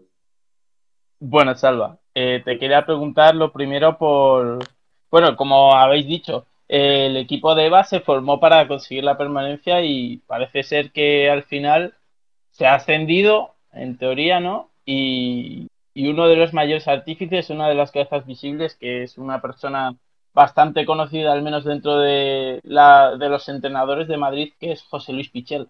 ¿Va a seguir el año que viene? Nosotros queremos que siga. Queremos que siga. Queremos que siga y queremos que darle más, más importancia dentro del club, que tenga más tareas dentro del club y que sea una persona más importante dentro del club. Porque, porque lo vale y porque se lo ha merecido. Entonces, eh, ¿crees que le vas a convencer? Después de todo lo que has dicho, con todo lo que hay que tratar con todos los jugadores con los que puede que suban, con los que igual están interesados por otros lados, con, con que no se sabe aún si el equipo va a salir en Les Plata. Hombre, pero hay muchas cosas para convencerle, ¿no? Yo creo que puede hacer más labores de las que hace, porque yo creo que es un entrenador bastante competente y bastante formado. Y, bueno, yo creo que, lo vamos a convencer, ¿no? Porque mm, yo creo que tenemos un proyecto interesante encabezado por Ferran López y por el presidente José Quintana y, yo creo que, es momento de subirse al barco y, yo creo que, que él, que él es un valor indiscutible en el club. Bueno, ahora cambiando un poco la lupa y poniéndola más centrada en, lo que es eh, la situación del, primer equipo, te quiero... Se nos ha quedado parado, ¿eh? Joder. Es, el karma por llamarte feo. No, pero eh, yo os digo una cosa. ¿Nos ha visto, nos ha visto el bigote que se ha dejado? Sí, sí, ya, ya te ha dicho que él no ve opciones de. No se plantea eso de tener pareja, entonces. ¿Qué te crees que.? No, una cosa, una cosa es tener pareja y otra cosa es casarme. Ya, pero. Porque como, como salva, como sal, como he aprendido de salva, lo más importante es la pela, ¿no? Escúchame, escúchame una cosa. Para casarte, para casarte, hay que quitarse el bigote y la perilla, ¿sabes? O sea, ¿eh? ¿eh? Esto es temporal, ¿eh? No te es creas. Es temporal, sí. En las cosas es temporal. Hay que cortarse el bigote. La pregunta. Siguiente Eh, pregunta. Siguiente pregunta. Bueno, claro, la siguiente pregunta, de que cambiando la lupa, ¿no? Más eh, centrada al primer equipo, como has hablado también de que tantos chicos van a subir, tenemos otro jugador que lleva varios años cedido, como es Niego Siquiras, y que parece cada vez más que se le está cerrando el hueco en el primer equipo. ¿Qué no, va a no tiene por- suceder? No, él, él tuvo- él salió porque ha tenido un par de lesiones esta temporada y necesitaba jugar. El momento para que jugara en el primer equipo era bastante complicado porque solo estaba allí y tuvimos que cederle a, a, a Melilla. Es un jugador súper interesante, es un jugador que lo este año lo ha dejado todo, que ha estado, yo creo que muy bien entrenando, es un buen chico con un físico muy interesante y que tenemos que, que seguirlo, ¿no? Eh, yo- no lo hemos dejado de lado en ningún momento y confiamos en él y vamos a, a ver qué podemos hacer con él para que, para que pegue esa explosión final que para estar con nosotros, ¿no? Eh, otra cosa también relacionada con el primer equipo, ¿cómo es el, el ambiente que se respira ahora cuando ya se ha visto, cuando ya se ha cumplido el objetivo de la salvación, cuando hay algún jugador que otro que igual ya tiene cerrada su continuidad en otro lado o están mirando en el futuro? ¿Cómo, cómo es la sensación, ese día a día? ¿Cómo es eh, ir pensando ya casi en la siguiente temporada? Bueno, nos quedaban, cuando nos hablamos, nos quedaban cuatro partidos, ¿no? Os he explicado que estos dos han sido complicados. El último hemos competido muy bien a pesar de, todo lo que hemos tenido. Y bueno, hay cierta relajación porque la tensión ha sido máxima. Vamos, cuando, eh, además está, estos jugadores, tenemos muchos jugadores extranjeros que es la primera vez que viven una tensión similar. Eh, ellos en la universidad o en la NBA no juegan por descender. Aquí hay una presión añadida, ¿no? que es el descenso, que ellos no, ellos tienen que asimilar, ¿no? Hay gente que ya había jugado, que sabe asimilarlo y tal. Eh, para ellos ha sido un shock, ¿sabes?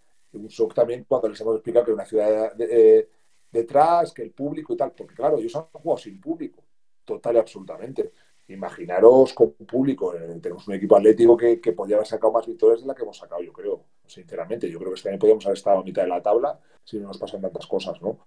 Porque el equipo, sigo diciendo que la plantilla es muy buena, de muy buena gente y con ganas de jugar a baloncesto. Eh, pero, pero bueno, eh, ahora hay una cierta relajación, había una cierta relajación normal, ¿sabes? Cansancio también, están muy saturados. Eh, luego hemos tenido el COVID que ha afectado a bastante gente de la plantilla. A Melo lo ha destrozado, a Chema lo ha destrozado, no tienen recuperación. Eh, no es fácil parar 10, 12, 13 días y después volver a, jugar y, bueno, se tienen que, que, quedan dos partidos para que se recuperen, ¿no? Eh, nosotros queremos ganar, lo tenemos claro. Eh, ayer y hoy hemos entrenado muy bien para ganar el partido contra el Betis. Luego nos vamos a Valencia a disfrutar. Eh, nosotros también lo vivimos cuando éramos, cuando éramos jugadores, tanto Ferran como yo, como Frankie. Vivimos estas situaciones de salvarnos eh, después de mucha tensión y relajarnos un poco, pero aún así sacamos los partidos porque éramos jugadores veteranos y sabíamos a qué teníamos que jugar estos son más jóvenes y les cuesta entender muchas veces el baloncesto, ¿no? De, porque muchos son rookies, eh, ya que nosotros lo podemos llegar a jugadores rookies por el precio que hay eh, y, y, por presupuesto, ¿no? Eh, bueno, pues ahora intentándoles inculcar que, que, hay que ganar uno o dos partidos más. Bueno, y te voy a preguntar ahora por algo que te ha pasado este fin de semana un aficionado del Bilbao te puso un tuit eh, de que te, te, habías comportado mal allí o no sé qué, y tú tienes un largo historial en el Bilbao, ¿no? Primero como jugador, eh, que te fuiste, te fuiste de aquí por, por dinero teóricamente, después saliste de allí a mitad de temporada. Por y... mujeres y por dinero me fui, ¿sabes? Eso es increíble. Y, y después como un poco en las labores que has dicho de temas de oficina y demás, y, y, y, parece ser que no tienen un buen recuerdo tuyo, ¿no? No, es, es una parte de la afición. Mira, eh, yo me muevo por Bilbao, me conoce todo el mundo, ¿sabes? He dejado infinidad de amistades. Es la ciudad donde quiero vivir dentro de unos años, donde quiero que crezcan mi, mi, mis hijos eh, y donde quiero asentarme. Eh, de mis mejores amigos están en, en, la mayoría de mis mejores amigos están en Bilbao, ¿sabes? La otra, la otra en, en Fuenlabrada. Eh, conecté con, perfectamente con el público y tal. Ha habido, después de, de jugar dos años y después de, de trabajar ayer cinco, eh, salí y bueno, entró otra gente a, liderar el club que ha fracasado total y absolutamente. Total y absolutamente. Eh, tanto en lo económico como en lo, en lo deportivo. Eh, yo he sido una voz crítica, soy accionista del club, he hecho tres ofertas para hacerme con el club y no me han hecho ni caso. Eh, y la última que hice, pues no supo bien, ¿no? entonces, bueno, hay un resquemor por cierta, no por, no por cientos de aficionados, sino por personas manejadas por, por, directivos de allí, pues bueno, que me lo tienen, me lo tienen marcado. Hoy mismo he estado viendo el partido de Burgos y Javi Salgado y, y Lola Encinas han celebrado todas las canastas. Y, no es una falta de respeto hacia Burgos. Yo celebro una canasta de, Kyle Alexander y se, y se y se me trata de, de, ¿no? no entiendo por qué. Lo entiendo bien. Eh, no había gente en el pabellón. Y, bueno, eh, en Radio Popular hay un antiguo trabajador del club eh, que dijo que yo había celebrado la canasta como si fuera la, la, final de la Copa de Europa. Bueno, luego el público, cierto, ciertos personajes, pues, pues eh, se hacen a la idea o creen que faltaba el respeto y, bueno, después lo dicen por, me lo dicen por, por Twitter, pero a mí me da absolutamente igual. Voy a seguir haciendo lo mismo. Y si te, digo una cosa bien clara, al que le moleste, que me lo diga a la cara. Porque por Twitter se pueden decir muchas cosas. ¿eh? Twitter es el, el escondite de los cobardes. ¿Vale? De los seudónimos, de la gente que, que, habla porque no, porque no sabe decir las cosas a la cara, ¿no? Entonces, eh, a mí me puede parar por la calle y decirme, Salva, le has faltado el respeto al club por celebrar esto. Y le diré, no, yo hago todos los días eso y nadie me ha dicho absolutamente nada. Yo he vivido así el baloncesto y lo voy a seguir viviendo. O sea que si le interesa bien y si no, pues, pues no, no lo mire, pero no es una falta de respeto.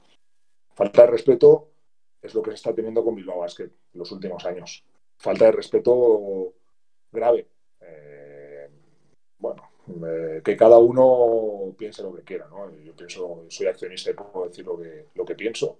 Ahora menos porque, porque me debo a mi club, Baloncesto Fuenlabrada, y puedo hablar menos y puedo expresarme menos, pero, pero cuando me atacan no voy a decir las cosas claritas, vamos. Pues no veo mejor momento para entrar que en este que quiere decir las cosas claritas. A mí ya me conoces de hace mucho tiempo. ¿No te has pensado en comprar acciones del Club Baloncesto Fuenlabrada? No se puede, ¿no? No, mira, ¿sabes lo que pasa? No es que no se pueda. El, eh, baloncesto no es negocio, ¿vale? A lo máximo que puedes llegar es empatar, ¿vale? Eh, y a tener un, club de baloncesto. ¿Qué pasa? Eh, hay clubes que son muy golosos por todo lo que hay alrededor, ¿no? Entonces hay gente que, y sobre todo el País Vasco, ¿vale? ¿Por qué? Porque tienes unas ventajas que no tienes en... Eh, empresarialmente tienes unas ventajas que no tienes en, España, ¿no? ¿Y qué hace eso? Hay mucho... Eh, eh, parece que no, pero, pero Vitoria, Bilbao y San Sebastián son las ciudades más... que más caro, junto a Madrid y Barcelona, tienen el metro cuadrado de España, ¿no? Entonces es muy interesante para, por temas inmobiliarios y por introducción de marcas, ¿no? Que hay mucha gente que sabe que no va a ganar dinero en el club de baloncesto, pero los utiliza para hacer una entrada en esas ciudades, ¿no? Eh, no es el caso de Fuenlabrada. Fuenlabrada, eh, el metro cuadrado es, eh, es normal, es casi como Valencia o un poquito menos que Valencia. Y, bueno, para que entre un empresario con intereses o un fondo que, tenga intereses, pues es más, un poquito más complicado. Ah, como también ha dicho la sinceridad, cuando llegas en junio al Fuenlabrada, ¿qué te encuentras en el club en general? Me encuentro, me encuentro a José Quintana y a Joselito Quintana y a Ferran López, eh, que son, los considero, te iba a decir familia, sí, casi familia, casi familia. Yo creo que, hemos pasado toda la vida juntos, vamos. Y, Fernando eh, y, Pola, Fernando Polaina, ¿no? El primer hombre que me encontré, que me recibió aquí fue Pola, el vicepresidente, ¿no?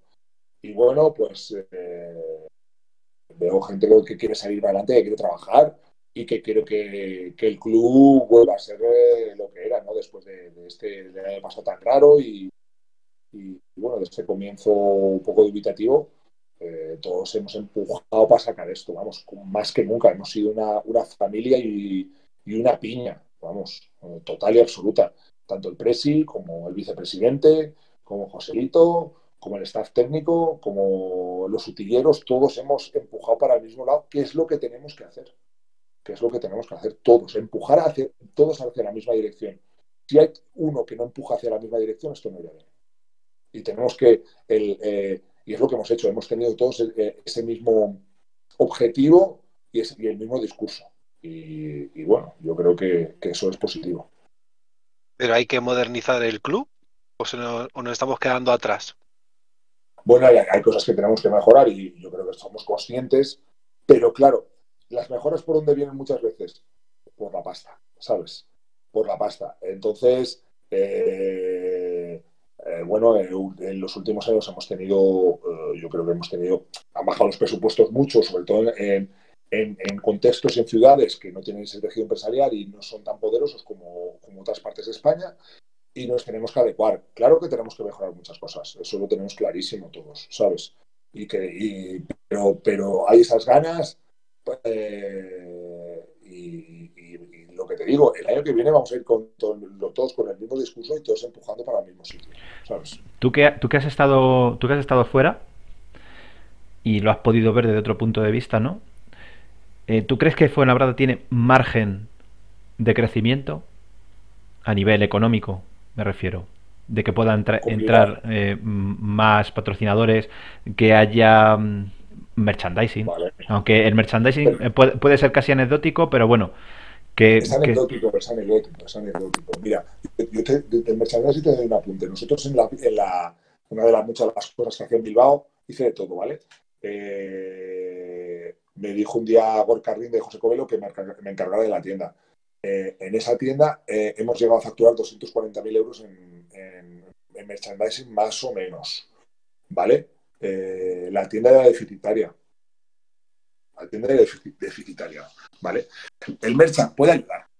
Ayuda. Yo creo que el merchant hace una cosa, ¿vale? tú si llegas a todos los niños de la ciudad y todos los llevan una camiseta de baloncesto Fuenlabrada, eso impregna a, la, impregna a la ciudad de baloncesto Fuenlabrada. Hace que llevas más público ¿sabes? Estas cosas son las que hacen el, el merchant y, en las que te tienes que basar. El merchant para ganar dinero es complicado tenerlo, ¿vale? Margen de mejora, tenemos margen de mejora, pero, pero eh, el límite, nuestro límite de dinero que podemos sacar es más bajo que otras ciudades, ¿sabes? Y todas las ciudades tienen un límite. Por ejemplo, yo creo que Bilbao, Bilbao Basket, Mm, eh, tiene un límite en su presupuesto, aunque esté en una ciudad muy buena, ¿vale? Tiene un límite. Si no tienes un mecenas es muy complicado, muy complicado para, para todo el mundo.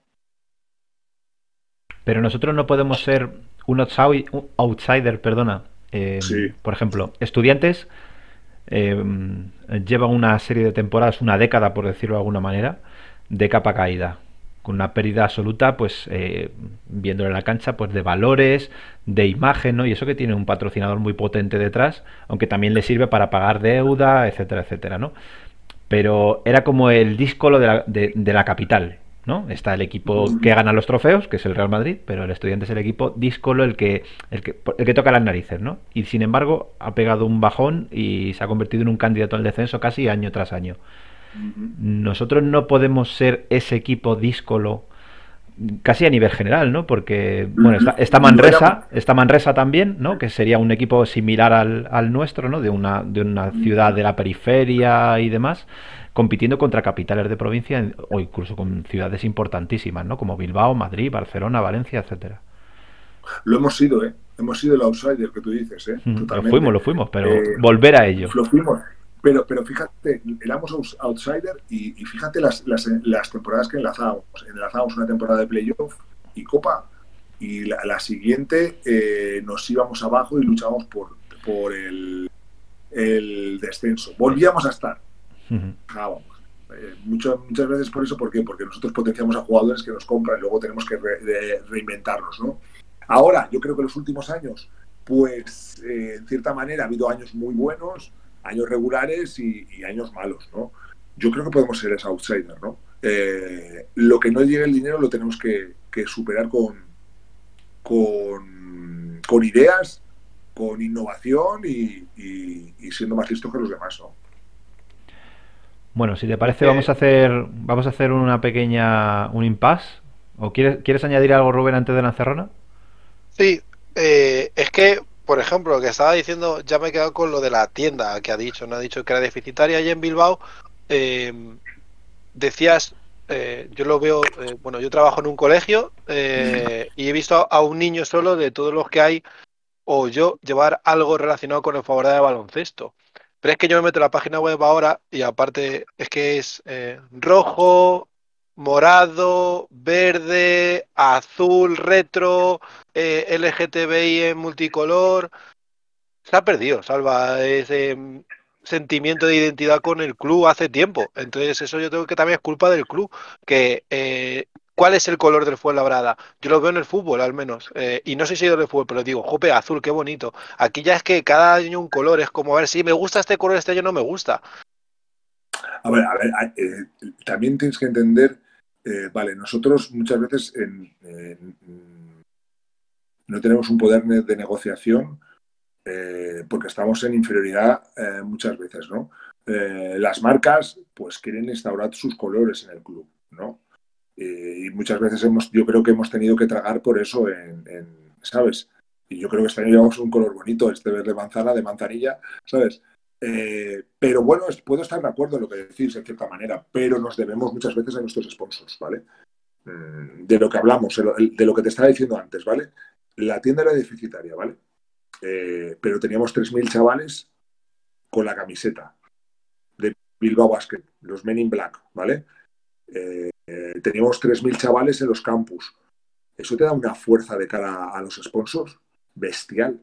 Que tú llenes el pabellón y que haya eh, en la ciudad todo el mundo vestido de Bilbao Basket, que lo que, que juegue Bilbao Basket y, que aunque juegue el Fuenlabrada y que estén las banderas de, en todos los bares de, de Fuenlabrada, como está en Bilbao, pues eso te da mucho poder en una ciudad que ya no está, ¿eh?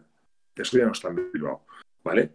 ¿Qué pasa? Ahora están en, Burgos, que lo están trabajando muy bien, toda la gente está volcada, todo el mundo va con él.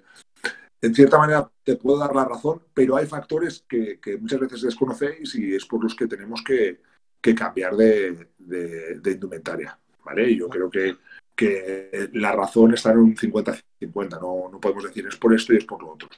Te, puedo, te, doy, te doy la razón en cierta manera, tanto como la ve al grupo. Sí, yo entiendo lo de los sponsors, lo sé, lo compro. No lo comparto ni lo compartiré nunca. Pienso que la identidad de un club tiene que estar por encima de, del dinero para mi gusto. Entiendo que sea no trabajo en eso. Pero como tú dices, 3.000 chavales puede ser deficitario, no perderíamos tanto dinero, pero se pierde dinero es como cuando fichamos a 20 jugadores una temporada y los tenemos que cortar y hemos malgastado un dinero. Y creo que si hay que invertir un dinero que se va a decir tú que es deficitario para que ya no 3.000, 1.000 chavales vayan con las camisetas, mil chavales, mil chavalas, eh, con camisetas del Fuenlabrada y se vuelva a tener ese sentimiento, porque de mi punto de vista, Salva, nos estamos quedando muy viejos los que vamos a baloncesto y se está perdiendo esa juventud. Como dice Florentino Pérez eh, en el fútbol, pues en el baloncesto es peor, porque si ya no conseguimos que la ciudad, que la gente joven quiera ir a ver el baloncesto a disfrutarlo, tenemos un problema de cara al futuro. Estoy, estoy, de acuerdo y, y, y, te voy a más. Yo creo que es un problema que nosotros sabemos, ¿no? Eh, lo, con José Junior lo hablamos constantemente y él tiene bastantes ideas para, para atraer al público joven, ¿no? Estamos en una ciudad de universitarios, ¿vale? De, hay que atraer ese público también, que disfrute con, con, el club. ¿Qué hacen los universitarios los, en los fines de semana? O estudian o van a, a, las afueras de, sí, de, de, la universidad, a las terrazas y tal. Pues les tenemos que dar eh, les tenemos que dar un, una salida, ¿no? Que vayan a disfrutar del baloncesto. José Junior está en ello. Vamos a intentarlo de cara al año que viene. No va a ser fácil de primeras, pero bueno, yo tengo la experiencia en, en dos clubes que he estado, que lo hemos, lo hemos fomentado y que el primer año nos ha costado, pero después hemos tenido una asistencia de público interesante. Es verdad, es verdad que tenemos que, que, que os hacéis mayores, ya os veo y que tenemos un público mayor y hay que atraer a la juventud. Estoy totalmente de acuerdo, porque atraer a la juventud es atraer a los padres, atraer a los familiares directos y, y llenar el pabellón, ¿no? Y para eso hay que poner entradas para todo tipo de públicos. Bueno, Salva, sí, hasta, bueno, hasta ahora ha sido baño y masaje. Sí. Sí. ¿Y ahora que me vais a, ¿me pues vais a meter la, las, las gomas o qué vais a hacer? Ahora viene una sección que se llama La Encerrona y que la lleva Rubén. Joder, Rubén, regálale.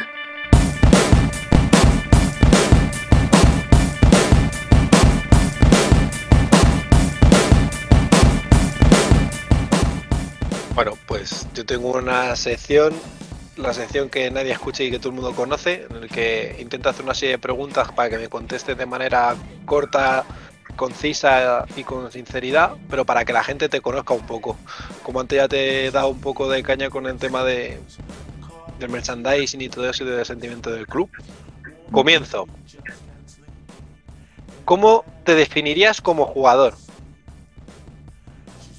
Pasional, ¿Y como segundo entrenador? Pasional, ¿Y como amante? pasional. Cuando fichas por el Fuenlabrada, allá por el 90 y pico, Cinco. 95, ¿cuál es tu primera impresión al llegar aquí? Cuando llegué a Fuenlabrada, eh, la, mi primera impresión, buena. Buena. Muy buena. Mm, Llegar a un. Como te digo, me recibió Fernando Polaina y fue una sensación de cercanía. Tu mejor momento en el Fuenla como jugador. Mi mejor momento en el Fuenla como jugador. Mira que he jugado partidos contra equipazos, que hemos ganado equipazos.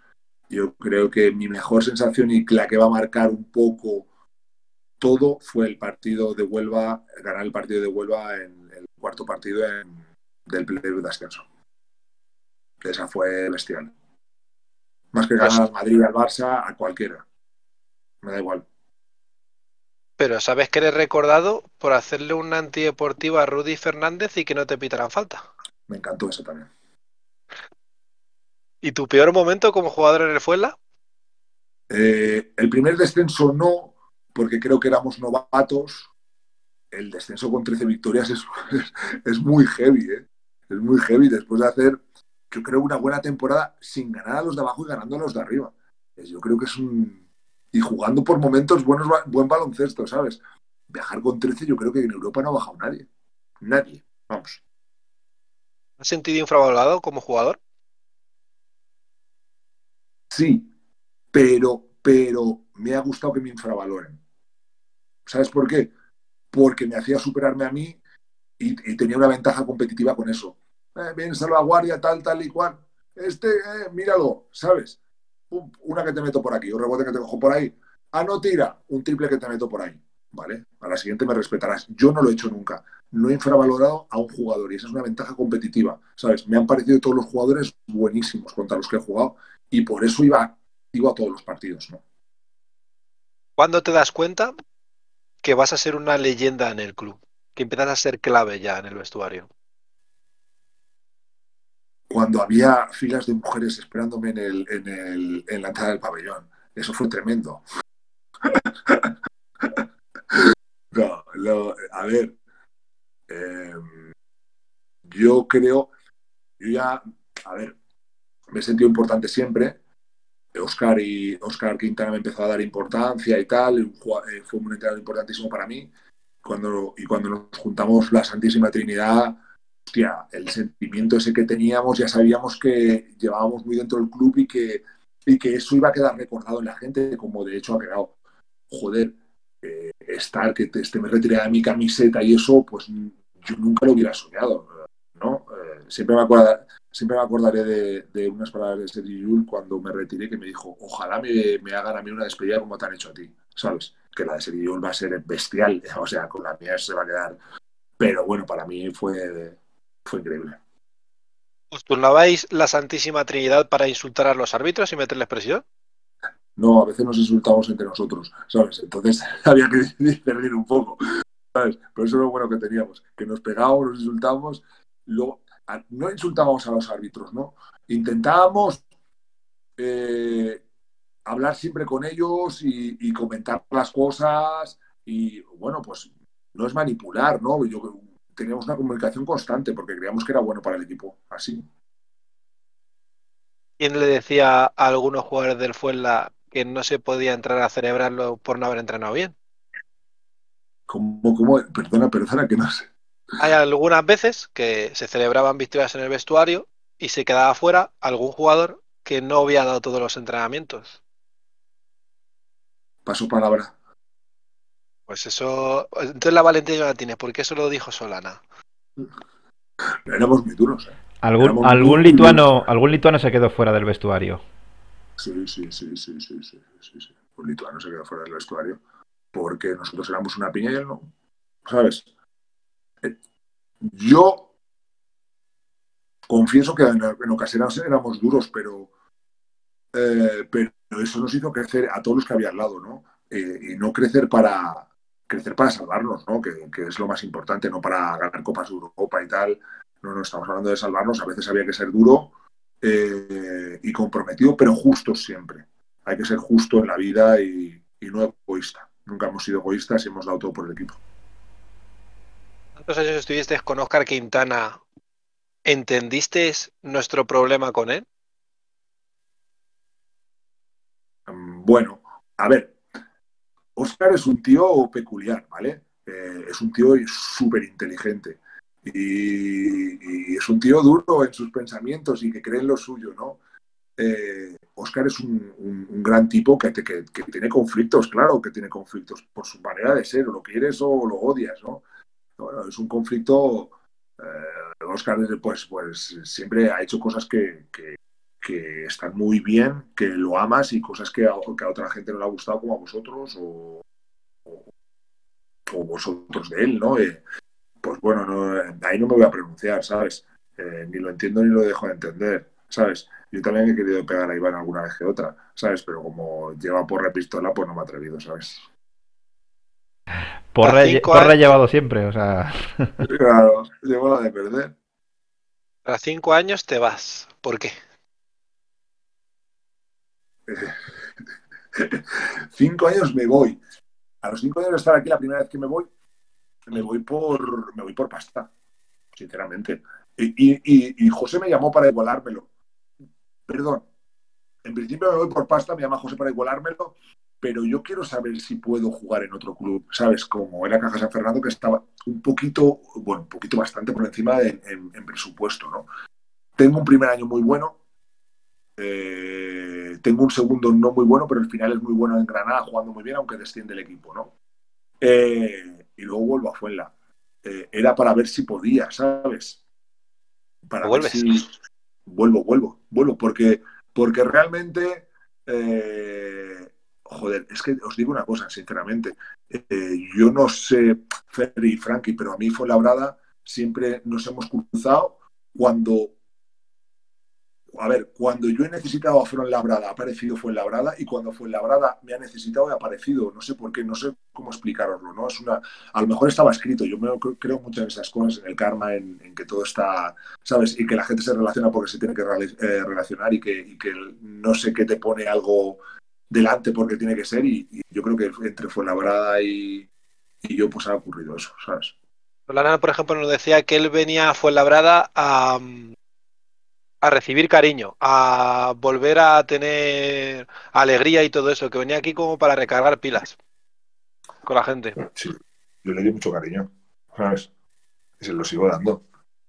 Pero fíjate, te dices, vuelves cuando te necesitamos, pero ¿por qué te vas de nuevo a Bilbao entonces? Claro, es, una, es, es complicado. ¿Sabes por qué?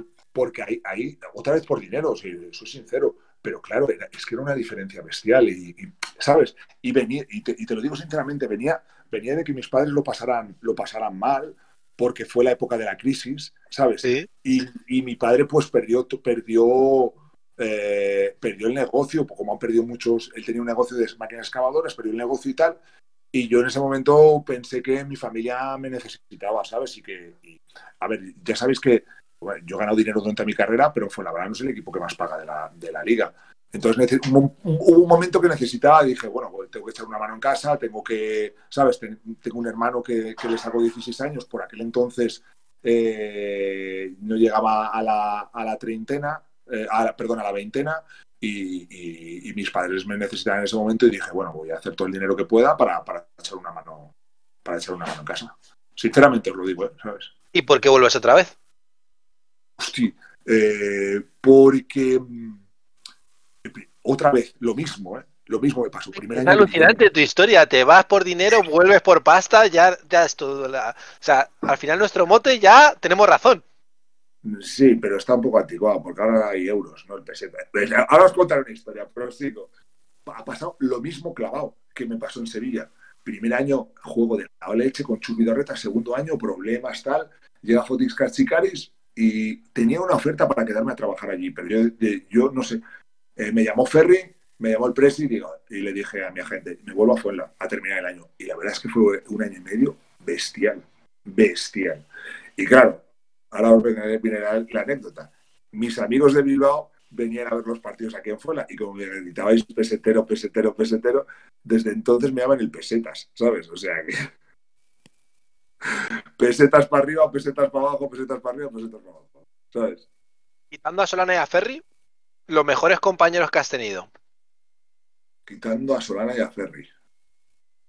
Eh, mejores compañeros. Jorge García era lo tuvimos que lo tuvimos que domar porque venía salvajado pero era un compañero bestial podía reír con él bueno teníamos que contarlo muchas veces pero era bestial estar con él yo creo que de, él tenemos mil anécdotas Paraíso también un tío excepcional y un tío graciosísimo hemos tenido yo creo que eh, ha habido eh, eh, jugadores y compañeros peculiares no Saúl Blanco, un tío excepcional también. Peras, un tío peculiar, pero, o sea, vivir lo que hemos vivido con él, yo creo que nos ha marcado también. Carlos Cazorla es un, chaval que es un trozo de pan, ¿no? Y estar con José Quintana también ha sido bestial, ¿sabes?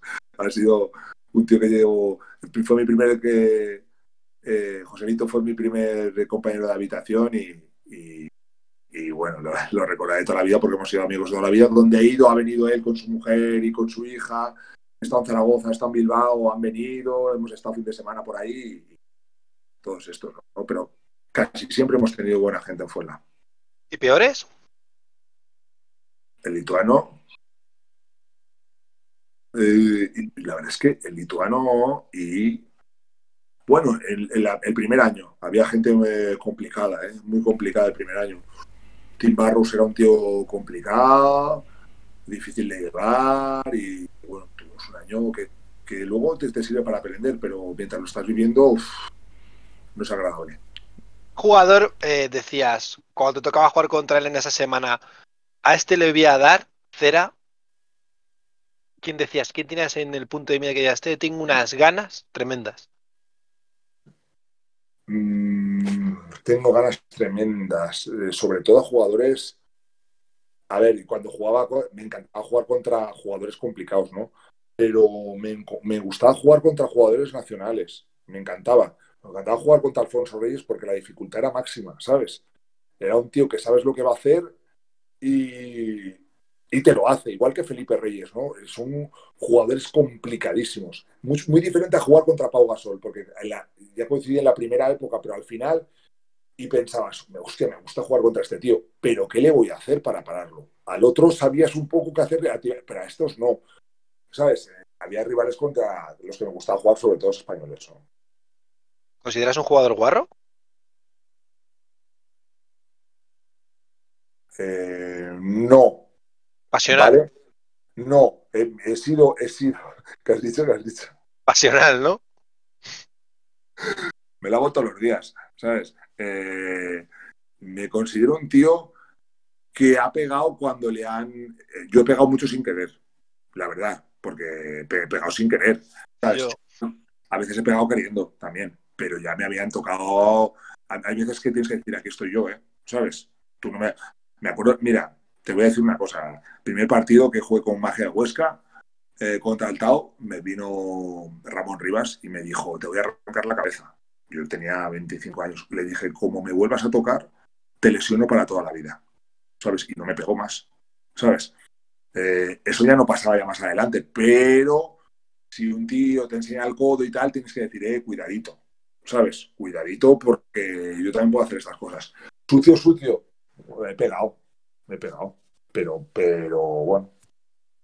Sucio, Un- sucio no, no. Sucio para lesionar nunca. Un impasse, Rubén, eh, ya que dice Salva que nosotros somos mayores y tal, solo decir que él ha sacado a relucir el Magia Huesca. O sea, aquí hay al menos dos que no saben de qué estamos hablando. Y de la gente que nos está escuchando, pues más de la mitad no sabrá de qué estamos hablando. Pero estamos hablando de hace, del blanco y negro casi, estamos hablando. Sí, sí, sí, sí. Puedes continuar. Rubén. ¿Te ha molestado alguna vez que te digamos pesetero? No. Me hace gracia, sé que me lo vais a llamar siempre, ¿sabes? ¿Se te ha insultado cuando has venido a jugar contra nosotros desde la afición? Sí, pero me han motivado, ¿sabes? Pero yo sé cómo no lo tengo en cuenta, ¿sabes? Pero me molaba. Me, me- me- es que me, O sea, el nivel de motivación que, con el que venía aquí no es inexplicable, ¿sabes? Pero bueno, yo soy como soy, ¿sabes? O sea, que nada, no me importaba. Eh, Me motivaba que me insultaran. Hablando de. Espera, otro, otro impasse. Hablando de motivaciones y de que te motivaba a venir aquí. eh, hay un póster mítico de Walter Herman haciendo una de las canastas más maravillosas que hemos visto en el Fernando Martín y te lo hizo a ti, ¿verdad? Sin querer, fue sin querer. Ya. Yo estaba por ahí. Continúa, Rubén. ¿Cuál es el insulto que más te ha molestado? Insulto que me ha molestado. Mister España. Hostia, tío. No, no, no, tíos. Eh, os lo voy a recordar una vez. el- el- eh, que esta, esta semana se ha visto mucho la imagen. Habéis visto una imagen, se ha retirado Saúl Blanco, Saúl Sí. roba el balón, Saúl roba el balón. Sí, ¿vale? en el, Eh, en el Madrid Arena para. Vale, vale. Yo ahí celebro unas canastas y tal. Antes del partido hubo un tío, eh, una hora y media, que salía a calentar y me llama, estaba llamando hijo de puta, ¿sabes? Eh, me da igual que me llamen feo, que me llamen todo Mister España, lo que sea, pero ese día, ¿sabes? Vamos, lo hubieras eh, bajado y lo hubiera reventado allí. Para que no puedes, porque si no sales en todos lados. Pero ese día me molestó de verdad la mala educación de una persona. Luego en el fragor de la batalla te puedes decir de todo, ¿sabes? El público se calienta, te dice de todo.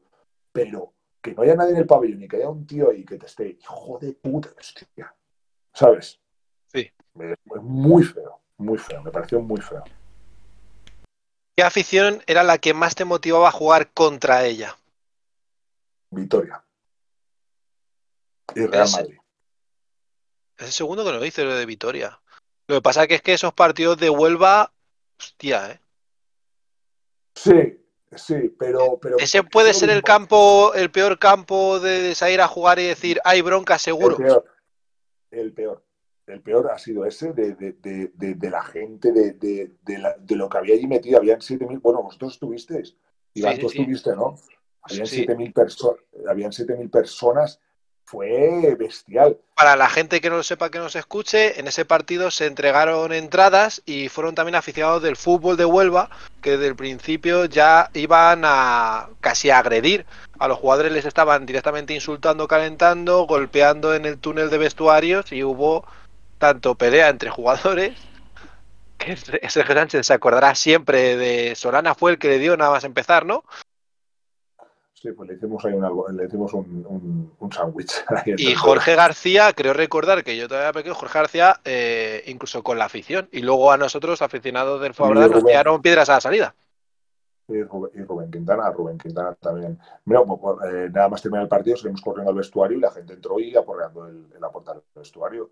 Eh, tardamos dos horas en salir, ¿sabes? Había ahí, no sé, con, con la escolta de no sé cuántos coches de la Policía Nacional. Se ¿sabes? fue el- Ese fue que nos encontramos en un hotel en Sevilla, puede ser. Me estoy confundiendo yo ahora, pero que Sí, nos sí. tuvimos que reunir allí con vosotros para veros.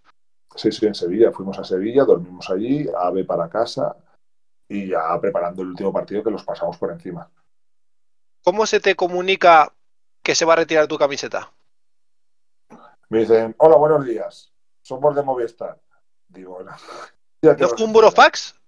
No, no, no, no, fue. Me llamó Ferry, me llamó el Presi y me, me dijeron que, que me estaban pensando en retirar las cinco camisetas y dijo, pues guay, muy guay, ¿sabes? Muy guay. La, la verdad es que me, me gustó y me gustó que nos la retiraran con peras, con Marco, Ferry y Frank. Me- la verdad es que me gustó. Porque me, o sea, no me sentí muy bien por al, estar rodeado de tan buenos jugadores, tan buenos jugadores. Yo eh, siento repetirme, pero tú es que no nos escuchas, evidentemente. Pero yo dije que, dije a Fray, dije- se dije a Solana, muchas veces recordamos jugadores eh, de grandes clubes por los números que han hecho, por haber sido espectaculares. Pero a vosotros se os retira, se os tiene un gran cariño porque disteis lo que han sido los valores del Fuenla, ese coraje, esa lucha. Porque no erais los más buenos, no erais los más No. guapos, no erais los más listos, pero erais los que más se dejaban todo. Y esto yo creo que es importante porque nunca se te va a recordar por, jope, me acuerdo que Salva metía 28.000 puntos y no me puede decir, yo me acuerdo de Salva porque de- se dejaba todo en el campo, que yo creo que es más importante y más bonito, ¿no crees? Sí, la verdad es que, a ver, eh, está claro que, que los números son números, pero los sentimientos es algo muy diferente. Los sentimientos eh, eh, eh, te marcan, ¿no? Y a la gente se les marca en, en la cabeza. Un buen momento eh, está marcado eh, para toda la vida en tu cerebro, ¿no? Eh, más que unos números, ¿vale? Y bueno, es un orgullo que, que por esos sentimientos se nos recuerda a los tres, ¿no? Luego hemos hecho buen baloncesto, yo creo, ¿no? No éramos unos jugadores de 20 puntos, como decías, pero se veía buen baloncesto, se veía correr el balón, siempre había un extra pase, se veía defender de diferente manera, luchar contra gente que era mejor, eh, con nuestras artimañas, y bueno, yo creo que, que, esa mezcla de sentimientos y, y buen baloncesto, pues a- a- joder, eh, se ha quedado marcado en la afición, ¿no?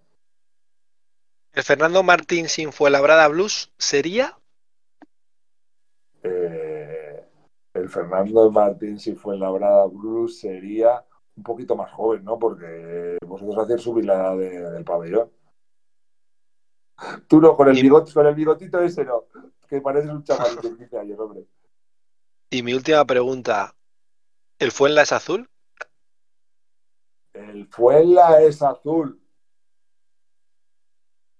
Hombre, Oye, por mí. hombre, Pero si que vas a contestar en plan, según lo que nos paguen. el Fuenla es azul. Es que ya contestaste la pregunta tú solo, ¿sabes? Te te has metido dentro de mi cerebro. No, el Fuenla es azul. Hombre, la ciudad es azul, ¿no? Yo creo que la ciudad es azul. Luego las circunstancias que nos lleven pues son, son totalmente defendibles, pero, pero puede ser que sí. Iván, Anexo a la encerrona de Rubén, al hilo de lo de las camisetas. eh, ¿Has utilizado el comodín de la camiseta esta temporada en tu primera experiencia ahí abajo? A Chita, a Sharma, a Chema, ¿les has dicho algo de, hey, ch, echa un vistazo para allá? Cada vez que me tocan un poco los huetes, te digo, eh, ¿sabes? sí, pero son- eh, la verdad es que tenemos un equipo de gente fantástica, macho, y de gente que, que le gusta la broma, que se ríen y que le gusta. Son muy cercanos, muy cercanos, aunque son muchos americanos y tal. Y bueno, siempre hay ese. eh, no, los americanos son un poco. van a su bola y tal, esta gente es, maravillosa, ¿sabes? Muy cercana, muy de contacto, muy calurosa y, y la verdad es que aguantan todo, ¿no? Hoy le he pegado dos, dos patas al balón para que se espabilaran, ¿sabes? Y luego me vienen y te dicen, oye, ¿qué te pasaba hoy y tal? ¿Sabes? O sea, son gente, gente, gente buena, ¿no? ¿Y cómo es tu dominio del inglés a la hora de, de, Bien, bueno. de utilizar ese, ese sarcasmo tuyo, ese Sí, sentido del humor? ¿Sabes? Sí, lo saco, lo saco bastante, lo saco bastante, ¿sabes? Me entienden todas, me entienden todas. ¿Sabes? Eh, la verdad, parece una tontería, yo el inglés lo tenía bien, normal, ¿sabes? Pues, He estado de director deportivo unos años y, y a, veces tienes que hablar y hacer contratos en inglés y tal. Pero bueno, cuando, cuando te juntas con... eh, Era un inglés un poco más, más correcto, más británico, ¿no? Pero bueno, ya cuando te juntas con, con- con diferentes jugadores que vienen, yo qué sé, uno de Mississippi, el otro de Kentucky, son acentos muy cerrados y te hacen agudizar más el, el- el oído y, y tu, tu inglés mejora, ¿no? El acento de, de Kentucky. Ese, De Wisconsin. son diferentes al de Ohio. No, ese Sí, es más complicado. Claro. ¿Qué te lo decía yo? Bueno, Salva, pues tenemos que ir despidiendo el episodio de hoy. Se nos ha ido de tiempo porque entre lo que hemos hablado con Yorka y lo que hemos hablado contigo, aunque contigo tendríamos para, para más, pero bueno, no hemos querido a- a- abusar de... Porque con lo, que te- con lo que la transferencia que te vamos a hacer no nos da para más. Ya lo sé. Pero mandármelo en, en bitcoins, por favor, ¿eh? Pues están cayendo ahora mismo, al parecer. O sea, a ver si están Sí. más... a- sí, a ver si están más al día de, de las cosas. Es que tengo tantos, Ya, claro. Tengo, tengo dólares, bitcoin, euros, ¿sabes? Pues Alba, esperamos verte muy prontito, pero como nos veíamos antes. Ahí abajo en la cancha. Bueno, pues si, si ahora se molestan unos porque celebro la canasta, cuando haya gente, pues van a flipar. ¿sabes? O sea que. Va a estar bien, ¿eh? Va a estar bien. sí, Esperamos, necesitamos, el, necesitamos el calor de la gente. Ya. esperamos que para... Ya, ya se- Esto se supone que empezará en octubre, ¿no? La próxima, más o menos. Sí, sí, se va a retrasar un poquito, por, yo creo, por las Olimpiadas y tal, pero empezaremos en octubre. Yo creo que ya estaremos. Dicen que en agosto ya está el 70% vacunado de la población y, yo que espero que, que llenemos ya el pabellón, vamos. Pues sí. Eso esperamos, Alba. Te queremos mucho, a pesar de todo. Ya lo sé, ya lo sé. A pesar de Yo os todo. quiero también, a pesar de todo también. Lo lo sabemos. Y nada, volverás eh, la próxima temporada por aquí, por, por el Blues de Fuenlabrada, a poner un poco de orden. Eh, Por supuesto, cuando queráis. Pues un abrazo muy fuerte. Eh, una cosa, a ver si, Dime. si yo me comprometo a que en unos años tendremos equipo femenino. A alguna mujer podía hacer entrevistas también aquí, ¿sabes? Sí, nos lo, nos lo plantearemos para la próxima temporada. Muchas gracias. Y, y esperemos que no se deje bigote ni perilla. Hasta la próxima, Salva. bueno, abrazo.